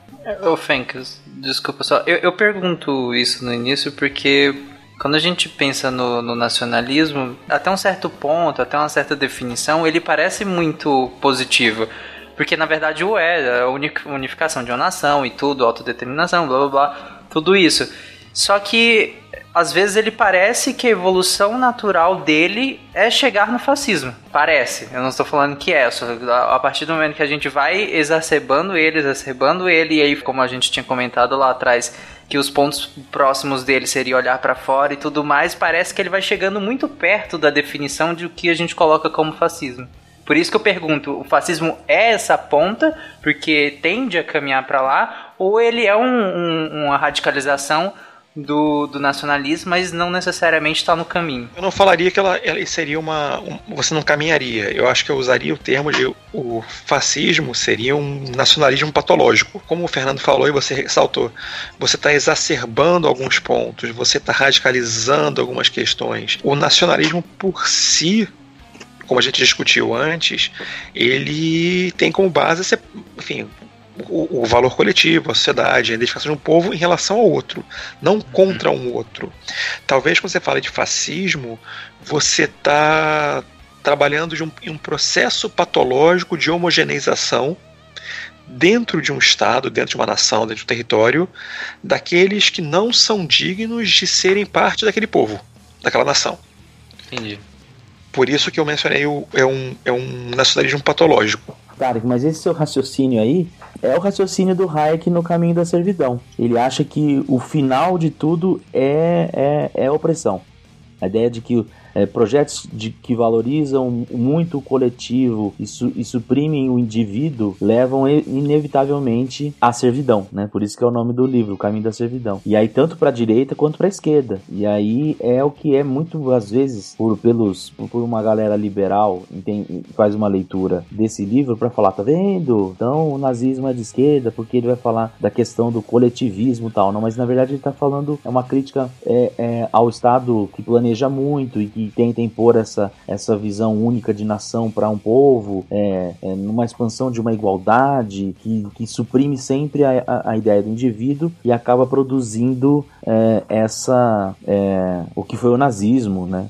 Então assim eu concordo com o que o Marcelo falou. É, um, é uma espécie patológica. Eu não acho que seja natural, não, como o próprio Hayek defendeu. Sim. Eu não, não vejo por aí. Mas perceba como essa é uma ideia que está recorrente também. Foi, foi inclusive uma, foi uma crítica que a gente recebeu no último episódio e eu concordo com essa crítica, porque foi uma explicação que eu tava dando e realmente, da forma que eu coloquei, pareceu que a gente caiu na falácia do declive escorregadio quando eu estava comentando sobre conservadorismo e eu mencionei que realmente o conservadorismo extremado chega, chegaria a, inclusive, ideologias neonazistas, né? Quando foi bem colocado, não é automático, não é que ah, o conservadorismo vai virar nazismo, não é uma coisa, uma, assim como não é que o nacionalismo vai virar nazismo, não é esse o ponto.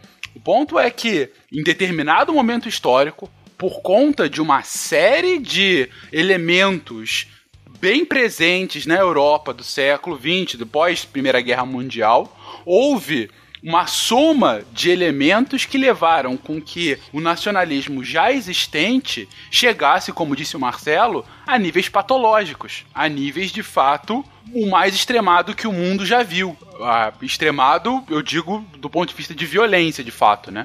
De negação do outro. É porque, como a gente comentou no nacionalismo antes, a, o nacionalismo é a questão da alteridade. É nós somos nós porque nós não somos os outros. Mas o nazismo, ele vai além. É nós somos nós porque não somos os outros e nós odiamos os outros e devemos destruí-lo. Por isso que a gente menciona como patológico. Porque é, de fato, é, é alteridade, é a negação do outro num, de forma extrema. O ideal fascista é o do novo homem. E quem seria esse novo homem? Um verdadeiro herói que é motivado pelo dever, pela honra, pela abnegação. Então ele está pronto para hum, dedicar a sua vida à glória da sua nação. Olha só. Ou, conforme for o caso, da sua própria raça, né? E obedecer de modo quase que incondicional a um líder supremo. Então aqui a gente pode falar que o fascismo é, ou fascismo, como queiram, é um filhote já do século XX, apesar da gente encontrar as suas raízes aí um pouquinho mais profundas ali na virada. Mas a coisa ganha popularidade principalmente com o Benito Mussolini na Itália. que vai utilizar como um dos lemas é, 1789 morreu. E aí esse fascismo vai se apresentar como um anti. Então ele vai ser é, antiliberal, anticonservador, anticapitalista, antiburguês, anticomunista e assim por diante. E só uma anedota aí desse negócio de ah, porque tá escrito um nome, não quer dizer que isso seja aquilo. Não tem exemplo mais claro do que tá escrito no pacote que é biscoito e todo mundo sabe que é bolacha. Pronto. E a partir desse momento, esse cast que já era polêmico adiciona mais um grau de polêmica, né? Agora sim que os comentários serão empolvorosos. Só falei desse caráter anti. Sim. E aí eles substituem, por exemplo, o liberdade, igualdade e fraternidade por eh, ordem, autoridade, justiça, ou então acredita, obedece, luta. Você tem toda uma submissão à, à figura de um grande líder. Uhum. Um, talvez o exemplo mais fácil na literatura para a gente enxergar isso seja o 1984 do, do, do, George Orwell, que eu mencionei lá na abertura, ou ainda, uh, uh, como uma crítica talvez mais mordaz ainda, a Revolução dos Bichos também dele. Camarada Napoleão. É verdade. É, essa Revolução dos Bichos a gente pode encarar bem uma crítica do Orwell à União Soviética, né? Ao, ao stalinismo especialmente, né? E aí isso que o Will falou é, é, vai ser muito importante, né? Porque esse discurso, inclusive, tem até uma, uma questão que ela marca é, a gente até hoje, né? E tem muito a ver com essa questão de sentimento. Então, primeiro, se você nunca viu, assista um filme chamado A Onda. É um filme alemão Trata de uma história real, feita num experimento real, feito nos Estados Unidos, mas é um filme alemão, que mostra um grupo de jovens estão contestando como é possível aquelas pessoas serem nazistas, né? Como que elas caíram nesse discurso? E um professor faz um experimento. Isso é bem interessante. Hoje, pega a nossa legislação no Brasil hoje, os partidos políticos não podem uniformizar os seus filiados. N não pode, você não pode ter um uniforme. Você vai lá nos anos 20, nos anos 30, esses partidos, especialmente é, que tinham ideologias muito claras, às vezes até radicais, todos eles se uniformizavam. Né, os, os, membros do Partido Nacional Socialista dos Trabalhadores Alemães, o Partido Nazista, eles usavam uma roupa meio khaki, com a suástica como uma bandana, coisa de capitão, né? É, os fascistas também usavam as camisas pretas. Né? Isso demarca. E que, por que eu estou colocando essa questão? Porque quando você. E aí isso também a gente pode olhar até para briga de torcida. Quando a gente está uniformizado e faz parte de uma massa, de um coletivo, muitas vezes a gente age sem pensar. Então, pessoas que normalmente não cometeriam determinados atos no meio daquela coletividade, no meio daquela exaltação, e aí você acrescenta meios de comunicação de massa, um líder extremamente carismático, fazendo discursos dizendo que ele vai conseguir nos salvar, vai conseguir nos levar ao lugar melhor, juntos, coletivamente, todo mundo formando uma, uma grande de massa, isso está dentro do que a gente vai chamar do fascismo, do nazifascismo. Esse sentimento de pertença extremado, seguindo uma uniformidade, uma anulação do indivíduo liberal, porque vocês lembrarem do cast anterior, o liberalismo ele é fundamentalmente baseado na questão do indivíduo. Uma sociedade de indivíduos que cada um, a partir da, da oportunidade, da sua livre escolha, livre iniciativa, dos seus talentos, né? Que vai empreender e vai levar aquela sociedade adiante, vai levar o desenvolvimento a partir da livre concorrência de uma, de uma sociedade que garanta a ele direitos básicos. Já no fascismo, é, o indivíduo ele deve ser suplantado em relação a essa coletividade maior que é uma nação exaltada, dessa é, patologia que muito bem o Marcelo colocou, né, dessa patologia nacionalista que vai estar presente dentro do movimento nazi-fascista. Mas o mais louco que eu acho aí, isso é uma pergunta que eu tenho dentro de mim e não consigo responder, é que apesar de todos esses elementos, ele é de certa forma revolucionário, né? Porque ele concebe que ele pode, que ele pode é, conduzir transformar uma realidade, o que para o pensamento conservador já é um pouco estranho, né? Porque para o pensamento conservador as coisas elas se dão de forma gradual, existe uma é, ou seja, ao mesmo tempo que ele realça toda a perspectiva da história, toda a perspectiva de uma é, de um povo escolhido, né? Ou seja, volta lá no passado para fazer uma a própria construção da sua identidade, ele tem uma ideia de que ele pode acelerar o tempo, que é uma coisa que o, no conservadorismo não entra, né? Então essa é uma coisa que eu não sei. Por isso que eu tô muito mais com a, com a Denise Hollenberg, é, é, é uma terceira via mesmo, né? Ela bebe de vários elementos assim, e se tiver que colocar em algum lugar, eu colocaria na direita, mas em, em vários momentos ela, é, ela tem essa, esse flerte com uma ideia de revolução, né? Não para destruir, né? Eu, eu, diria mais uma, uma característica não, não, não. progressista, assim. Não para destruir, mas para acelerar Isso. o tempo. Eu bati tanto aqui nessa ideia de nazismo de esquerda, mas é, é importante mesmo a gente colocar todas essas ressalvas. Uh, não é porque esse posicionamento historicamente é colocado na direita que ele vai beber somente de fontes ou vai só ter a, ações que condizem com o que a gente é, é, entende como direita. Não. Em muitos momentos, ele vai ter ações aparentemente contraditórias dentro da própria ideologia. Uh, e não à toa, mesmo durante a Segunda Guerra Mundial, ele era visto como uma coisa diferente daquilo que, os, que o outro lado estava lutando. Por um lado, você tinha claramente o bloco capitalista, você tinha claramente o bloco socialista e você tinha uma coisa ali no meio. Você tinha uma coisa com uma intervenção do Estado gigantesca, mas que o capitalismo era fundamental para que ele existisse, mas com o Estado é, em conluio junto com as empresas para que ele continuasse crescendo. Você tem um movimento extremamente nacionalista, por um lado, muito apegado às tradições e valores germânicas italianas, mas por outro um movimento extremamente progressista na ciência, que via como a ciência assim um grande motor, um trampolim para o progresso daquela sociedade, porque era uma sociedade que era melhor, mais avançada do que todas as outras, ela era geneticamente superior pelo ponto de vista dele, então ela tinha que ser uh, o progresso na ciência estava ligado ao próprio progresso da, do país inteiro, da nação inteira. Se eu sou mais avançado é porque eu sou superior, porque eu sou uma, uma raça superior às demais. E daí eu consigo esses avanços tão grandes. Não à toa os grandes avanços científicos que aconteceram é, por conta de, e muitas vezes pelo uh, regime nazista. Uhum. Inclusive eles foram até atrás da Arca da Aliança, né? Pra ter o poder de Deus em suas mãos. Não. Não é?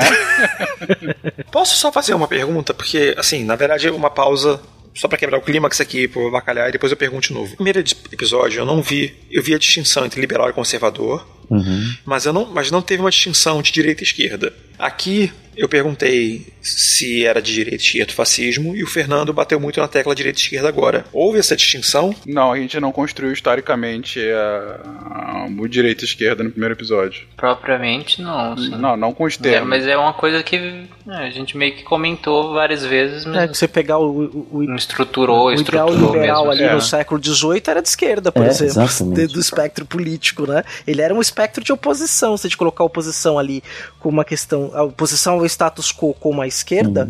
Né, se a gente colocar de maneira mais genérica, né, Uhum. é, sem ser a definição de esquerda como socialista ou comunista, que para nós é comum, se a gente colocar uma perspectiva ampla, o que era o liberalismo ali no século XVIII, até mesmo no século XIX, era um movimento de, à esquerda política, né? Sim, com certeza. Sim, mas, mas eu acho que as definições, ainda que a gente não tenha estruturado bonitinho, esquerda e direita, feito uma análise histórica, dentro do que a gente está definindo aqui, a gente colocou bem a estrutura de direita e esquerda, assim. Dentro do que a gente está precisando que, que seja definido. Né? Mas em relação a outro episódio, eu quis dizer, né? Mas mesmo no outro episódio, a gente fez uma distinção bem clara do espectro econômico e do, do social. Digo, a gente não explorou tanto um estado mais estatista, né, vamos colocar assim, nem tanto uma cultura mais progressista, porque a gente ficou muito no aspecto liberal econômico e no conservador de costume, né? Beleza, eu não, eu não queria avançar muito, era só uma dúvida que bateu por conta do, do- dessa discussão toda direita e esquerda que eu não lembrava. Mas tranquilo. Na dúvida, uma coisa que funciona pra mim, que não sei se funciona pra todo mundo, é a mão que eu escrevo é a direita. É pra não esquecer qual é qual. Só. Eu escrevo com as duas, como é que eu faço? É, é muito errado, cara. Tu é, Centrão. Você, tu, tu é centrão. Começa a treinar com o pé. Verdadeiro militante do isentão. Você é o isentão daqui, Tarek. Aprenderão! Aprenderão! Dominarei esta terra! botarei estas histéricas tradições em ordem pela força, pelo amor da força, pela harmonia universal dos infernos.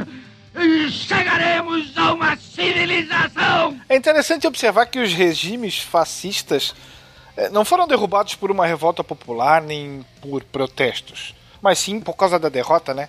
Na Segunda Guerra Mundial. E aí, isso levou muitas pessoas a acreditarem que o fascismo fosse um fenômeno típico do período entre guerras e que ele estaria morto e sepultado. Né? Já outros pesquisadores consideram o fascismo como um perigo uh, onipresente, digamos. E vez por outra ele reaparece, em especial com algumas condições bem características que nós aqui do Brasil conhecemos bem. Basicamente tempos de crise, né? De 45 em diante, vamos dizer assim, o que mais se falou talvez fosse em liberdade, especialmente a liberdade individual. Mas em tempos de crise, muitas pessoas podem hum, abrir mão da sua liberdade, talvez buscando segurança. Olha só. Segurança e, e, e numa submissão de um líder todo poderoso, né? ou um Estado totalitário novamente. Como diria aquela faixa lá no Congresso, pelo direito de não ter direitos. Talvez, né? E aí você coloca mais uma pitadinha de instabilidade política, uma crise econômica, né? aí você cria um, um campo fértil para que essas ideias novamente venham à tona e despertem é, de tempos em tempos. E a gente pode até acrescentar que o pensamento conservador, político conservador no Brasil, em algumas ocasiões, flertou com o autoritarismo, né? inclusive dando bases para que esse autoritarismo se instituísse como política de Estado. Você pegar aí nos anos 30, depois dos anos 60, né? A noção de que o fascismo ele é um fenômeno do período entre guerras, de, de um período tão conturbado assim, ele dá a falsa sensação de segurança, como o Will colocou. E aí que aquele filme que acho que o Siak indicou, né, A Onda, traz isso de maneira muito assustadora, né? Que ele, na verdade, é muito simples de ser feito. É muito, muito simples. Eu não colocaria ele tão simples como foi feito no filme, né? Não é porque aquilo, enfim, aquilo é uma, um experimento e tudo mais. Eu acho que o ponto é, ele continua atual. Sim, sim, sim, sim. Não, eu acho que o principal, assim, falando muito sério, é, muita gente coloca, tipo, o Hitler, ah, ele foi o anticristo, ele foi uma, o mal. Ele era um, um, um ser humano, ele era um cara que quando a gente é, isola ele como um fenômeno quase místico, tu acha, ah, não vai acontecer de novo. Mas ele era um ser humano como qualquer outro, então o perigo de, uma, de uma nova criatura como aquela é muito mais é, possível do que algumas pessoas imaginam. Ele foi eleito democraticamente, não pode esquecer Exatamente. disso. Ele foi eleito na Alemanha. Com uma proposta de governo que era a proposta que ele tinha, né? Quando você fala que ele é um ser humano e pode acontecer novamente, ele acontece com uma certa frequência. Mas tem uma frase que eu repito nos no meus cursos de segurança que eu digo o seguinte: que a Alemanha só fez o que a Alemanha fez na Segunda Guerra Mundial porque a Alemanha era a Alemanha. Se a Alemanha fosse Liechtenstein, a Alemanha nunca teria feito o que a Alemanha fez na Segunda Guerra Mundial. Então foi a conjunção ideal, trágica de capacidades, poder e loucura, tudo junto. E o contrário também a gente tem que pensar, né? Muitas vezes a gente vê aquele, aquele contrafactual, ah, e se matasse o bebê Hitler, quando ele ainda, Não. sabe, era A gente pequeno, tinha que elogiar a o gente- quadro dele quando ele era pintor. Pô, que bonito. Faz mais. Por exemplo, é, outra. Mas. É, e muitas vezes a conclusão que a gente chega quando vem nisso, pô, e se não tem o Hitler na equação? É que teria algum outro cara. Até porque o contexto, o contexto é anterior a ele. né? Exatamente. Ele talvez tenha sido o maior bastião dessas ideias, mas isso é anterior a ele. Ele não se mistura com o nazismo até então. Ele vai ser o seu grande porta-voz, ok, mas essas ideias não nasceram é, da mente é, fértil dele. Toda a Europa, não só a Alemanha, toda a Europa, nos anos imediatamente anteriores, professava, de certa forma, é, ideias antissemitas que vão ser depois utilizadas pelo movimento nacional socialista, é, o nacionalismo exacerbado, como nós já comentamos anteriormente, é, mas é que fica fácil você demonizar apenas ah, um único ou alguns poucos homens como se fossem os grandes vilões da história. Não é tão preto no branco assim. Imagina um alemão que conhece o conceito de estações do, do ano, por exemplo. Sim, com certeza. Pra não atacar a Rússia no inverno, né? É verdade. Explicou a piada, perdeu, hein, Na irmão? hora que o Malcolm começou a explicar a piada, eu fiquei meio triste. Eu queria deixar registrado. É, Perdão. Foi, Foi, foi, paia, né? Foi, foi. foi meio anticlímax, assim. Eu a gente achei que você lá... ia falar que era meio anticristo. Aí fechava com. Só na questão aí do, do Hitler, assim, porque o- tanto o Guaxa quanto o Will fizeram ponderações de que, ah, ele. Dodô. É, de que ele era uma pessoa, né? e não só ele era uma pessoa, como ele também não estava sozinho, né? Ele não é Exato. o anticristo, o, o, o mochila de criança encarnado, né? Como ele também não estava sozinho, ele não elaborou aquilo tudo sozinho. Se você vê o pensamento dos assessores, não só dos assessores dele, os- Ouvidos atentos para o que ele dizia e que batiam palma, literalmente, para tudo aquilo. A a única coisa que ele Sim. fez sozinho foi matar o bigode, né? Porque aquele bigode dele ninguém mais pode fazer. É. Isso ele fez sozinho. Himmler, Goebbels, Não assim, é você mesmo? tem a própria a linha de, de socialistas é, alemães que, ele, que eles vão ler, é, o pensamento é muito parecido. Então, assim, não, é, ele não era só sozinho no sentido de que ah, ele, ele é a encarnação do mal, como é, existia um, um grupo que pensava muito parecido como ele. A gente pode dizer que ele tinha ali uma federação de comércio e um conde do Gu, né? Com ele lá pra quando eles chegar no poder. Ah, que referência excelente. Muito bom, muito bom. Não faz muito tempo que nós tivemos uma nova onda de regimes de ultradireita ou muito próximos do fascismo é, ganhando, não ganhando força, mas ganhando voz novamente na Europa, né? Nós tivemos alguns parlamentos aí com, com os assentos, com um número de assentos consideráveis sendo ocupados por por algumas eh, linhas nesse sentido. Teve um. Ah, eu não vou lembrar onde é que foi. Foi esse ano, teve um primeiro-ministro, talvez, mais alinhado à ultradireita que foi eleito em algum país europeu, que eu não vou lembrar da onde é. Então aquela Alguns, ideia, cara. né, de que ah, eh, terminou com a Segunda Guerra, agora todo mundo bate palma. Mais uma vez a gente tem alguns indícios que, que comprovam que não é tão simples assim. Ainda mais agora você imagina essa situação toda dos refugiados, né? ah, que são considerados eh, indesejados, muitas vezes, por esses países que, que acabaram os recebendo. Ah, As ideias estão lançadas ali. Só basta jogar um pouquinho de adubo, uma ureia, para que a coisa germine novamente. Ah, A gente teve alguns casos de, de extrema direita e alguns pincelados de, de neonazismo na Europa no- nos últimos anos, né? Você tem o caso, talvez o mais emblemático atual seja da Hungria, né? Que hoje está com, com um governo bastante de direita, mas você teve inclusive é, na França Ah, o Le Pen, né? a Le Pen, que, assim, longe, não tô falando que ela é próxima ao nazismo, mas é uma direita bastante radical. Você pode falar, inclusive, de um fascismo islâmico até. Um fascismo islâmico? Defenda isso, Will. Vixe. Você, é, alguns regimes é, que pregam o Islã ou que utilizam o Islã é, como ferramenta talvez de coesão nacional têm vários, utilizam vários instrumentos do fascismo. E aí você, claro, vai utilizar aquilo que lhe é interessante, né? Mas aí cabe fascismo mesmo, Will? Um fascismo islâmico, vamos colocar assim, entre chifres, entre aspas, mas que lembram algumas práticas e alguns métodos fascistas. Porque, assim, sei lá, eu não sei em que definição que você tá colocando exatamente, mas hum, será que não se- não seria mais prático colocar um nacionalismo extremo islâmico? O fascismo vai além do nacionalismo, né? Sim, sim, claro, justamente por isso que eu ele- limitando ao nacionalismo e não E aí passando você dá uma pincelada do fascismo. com, com, com uma dose ah, considerável de religiosidade na coisa. Sim, entendo. Você usando a religião como um método para justificar esse radicalismo nacional que você Ou tá colocando, como uma né? argamassa para a coisa funcionar. Eu tenho visto sobre isso alguns estudos ainda bem iniciais, comparando as estratégias de propagação e de propaganda mesmo do Estado Islâmico com o que foi no nazismo, né? Mas ainda é tudo muito no começo, assim. né? Ninguém tem nenhuma conclusão efetiva sobre isso, não. Para angariar adeptos e tudo Porque, mais. assim, né? Pode parecer um negócio. Se você levar em consideração, olha só. Fascismo está vinculado. Vamos fazer um raciocínio simplório. Ao Mussolini e ao Hitler. Pô, foram os, os piores seres humanos do século XX. Essa é a história que se vende. Como é que algo que foi tão ah, exposto, tão explorado por esses dois caras, ainda encontra voz no mundo de hoje? Pô, eles não são o anticristo, eles não são a, a, a- mala sem alça, a mochila da criança e tudo mais. Então, como é que essas ideias ainda encontram eco na sociedade atual, progressista, científica e tudo mais? Não deveria, certo?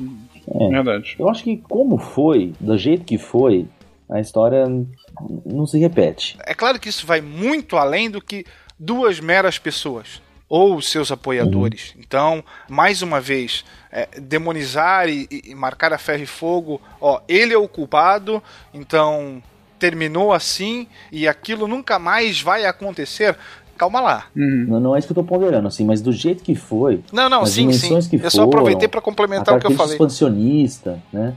Todos esses elementos eu, Uhum. eu, eu não sei se veríamos novamente. Nós teríamos partidos de extrema direita, é, e, e racista, xenófoba. é Isso eu acho que é, você vislumbra nos partidos políticos de alguns lugares e vultos que eles ganham e tudo mais. Mas da maneira como foi, né? E aí eu acho que também existe sim esse perigo, ele é eminente, mas também existe um grande espantalho aí, né? Tudo que começa a crescer e que você não sabe exatamente Sim, o que é, você classifica como sendo Sim, aquilo sim. para tentar desmobilizá-lo. Sim, claro. É, Eu até comentei isso aqui agora há Uhum. pouco, né, Marcos? Que muitas vezes é uma estratégia retórica da esquerda de taxar qualquer coisa que seja contrária ao seu pensamento imediatamente Uhum, como fascismo. Sim. É, a gente tem que, tem que ser feita essa crítica porque muitas vezes. Aqui no Brasil a gente tá vendo isso o tempo todo, sabe? É, golpistas fascistas não passarão. Então, assim, gente, ok, você pode argumentar que a gente teve um golpe, um golpe parlamentar, enfim. É, você pode argumentar que hoje você tem um governo muito mais à direita do que aquele que foi eleito em 2014. Você pode argumentar. Agora, a partir do momento que você está colocando qualquer pessoa que seja parte desse governo imediatamente como fascista, você não está sendo muito melhor do que quando vem o MBL e fala que qualquer coisa que é contra eles é extrema esquerda. Rotular assim é extremamente complicado, né? Uhum. Fact-checking é censura. É, fact-check sem censura. É, vira o Pedro. Lobo, né? É o Pedro Lobo, né? É, é fica isso. fascista, fascista, fascista. E Você não, o não consegue, você não consegue de qualquer forma estabelecer um mínimo de ponte Uhum. pro diálogo. Porque você já tá cunhando o pior possível daquele que discorda de você. Exato. É, exatamente, você já tá falando, você é o diabo. Como é que você vai conversar com o diabo? É impossível. É. Depende do tamanho da mala.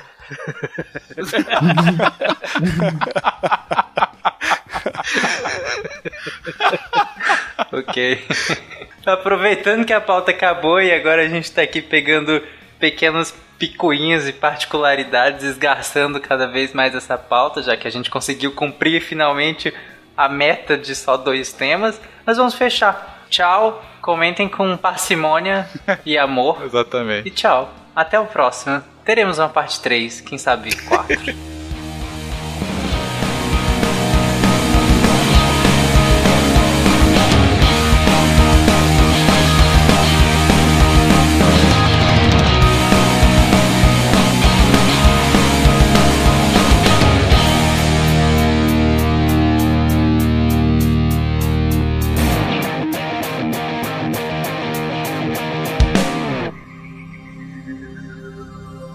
Se a ciência não for divertida, tem alguma coisa errada. Tem que ser divertida. A coisa mais divertida que tem é a ciência.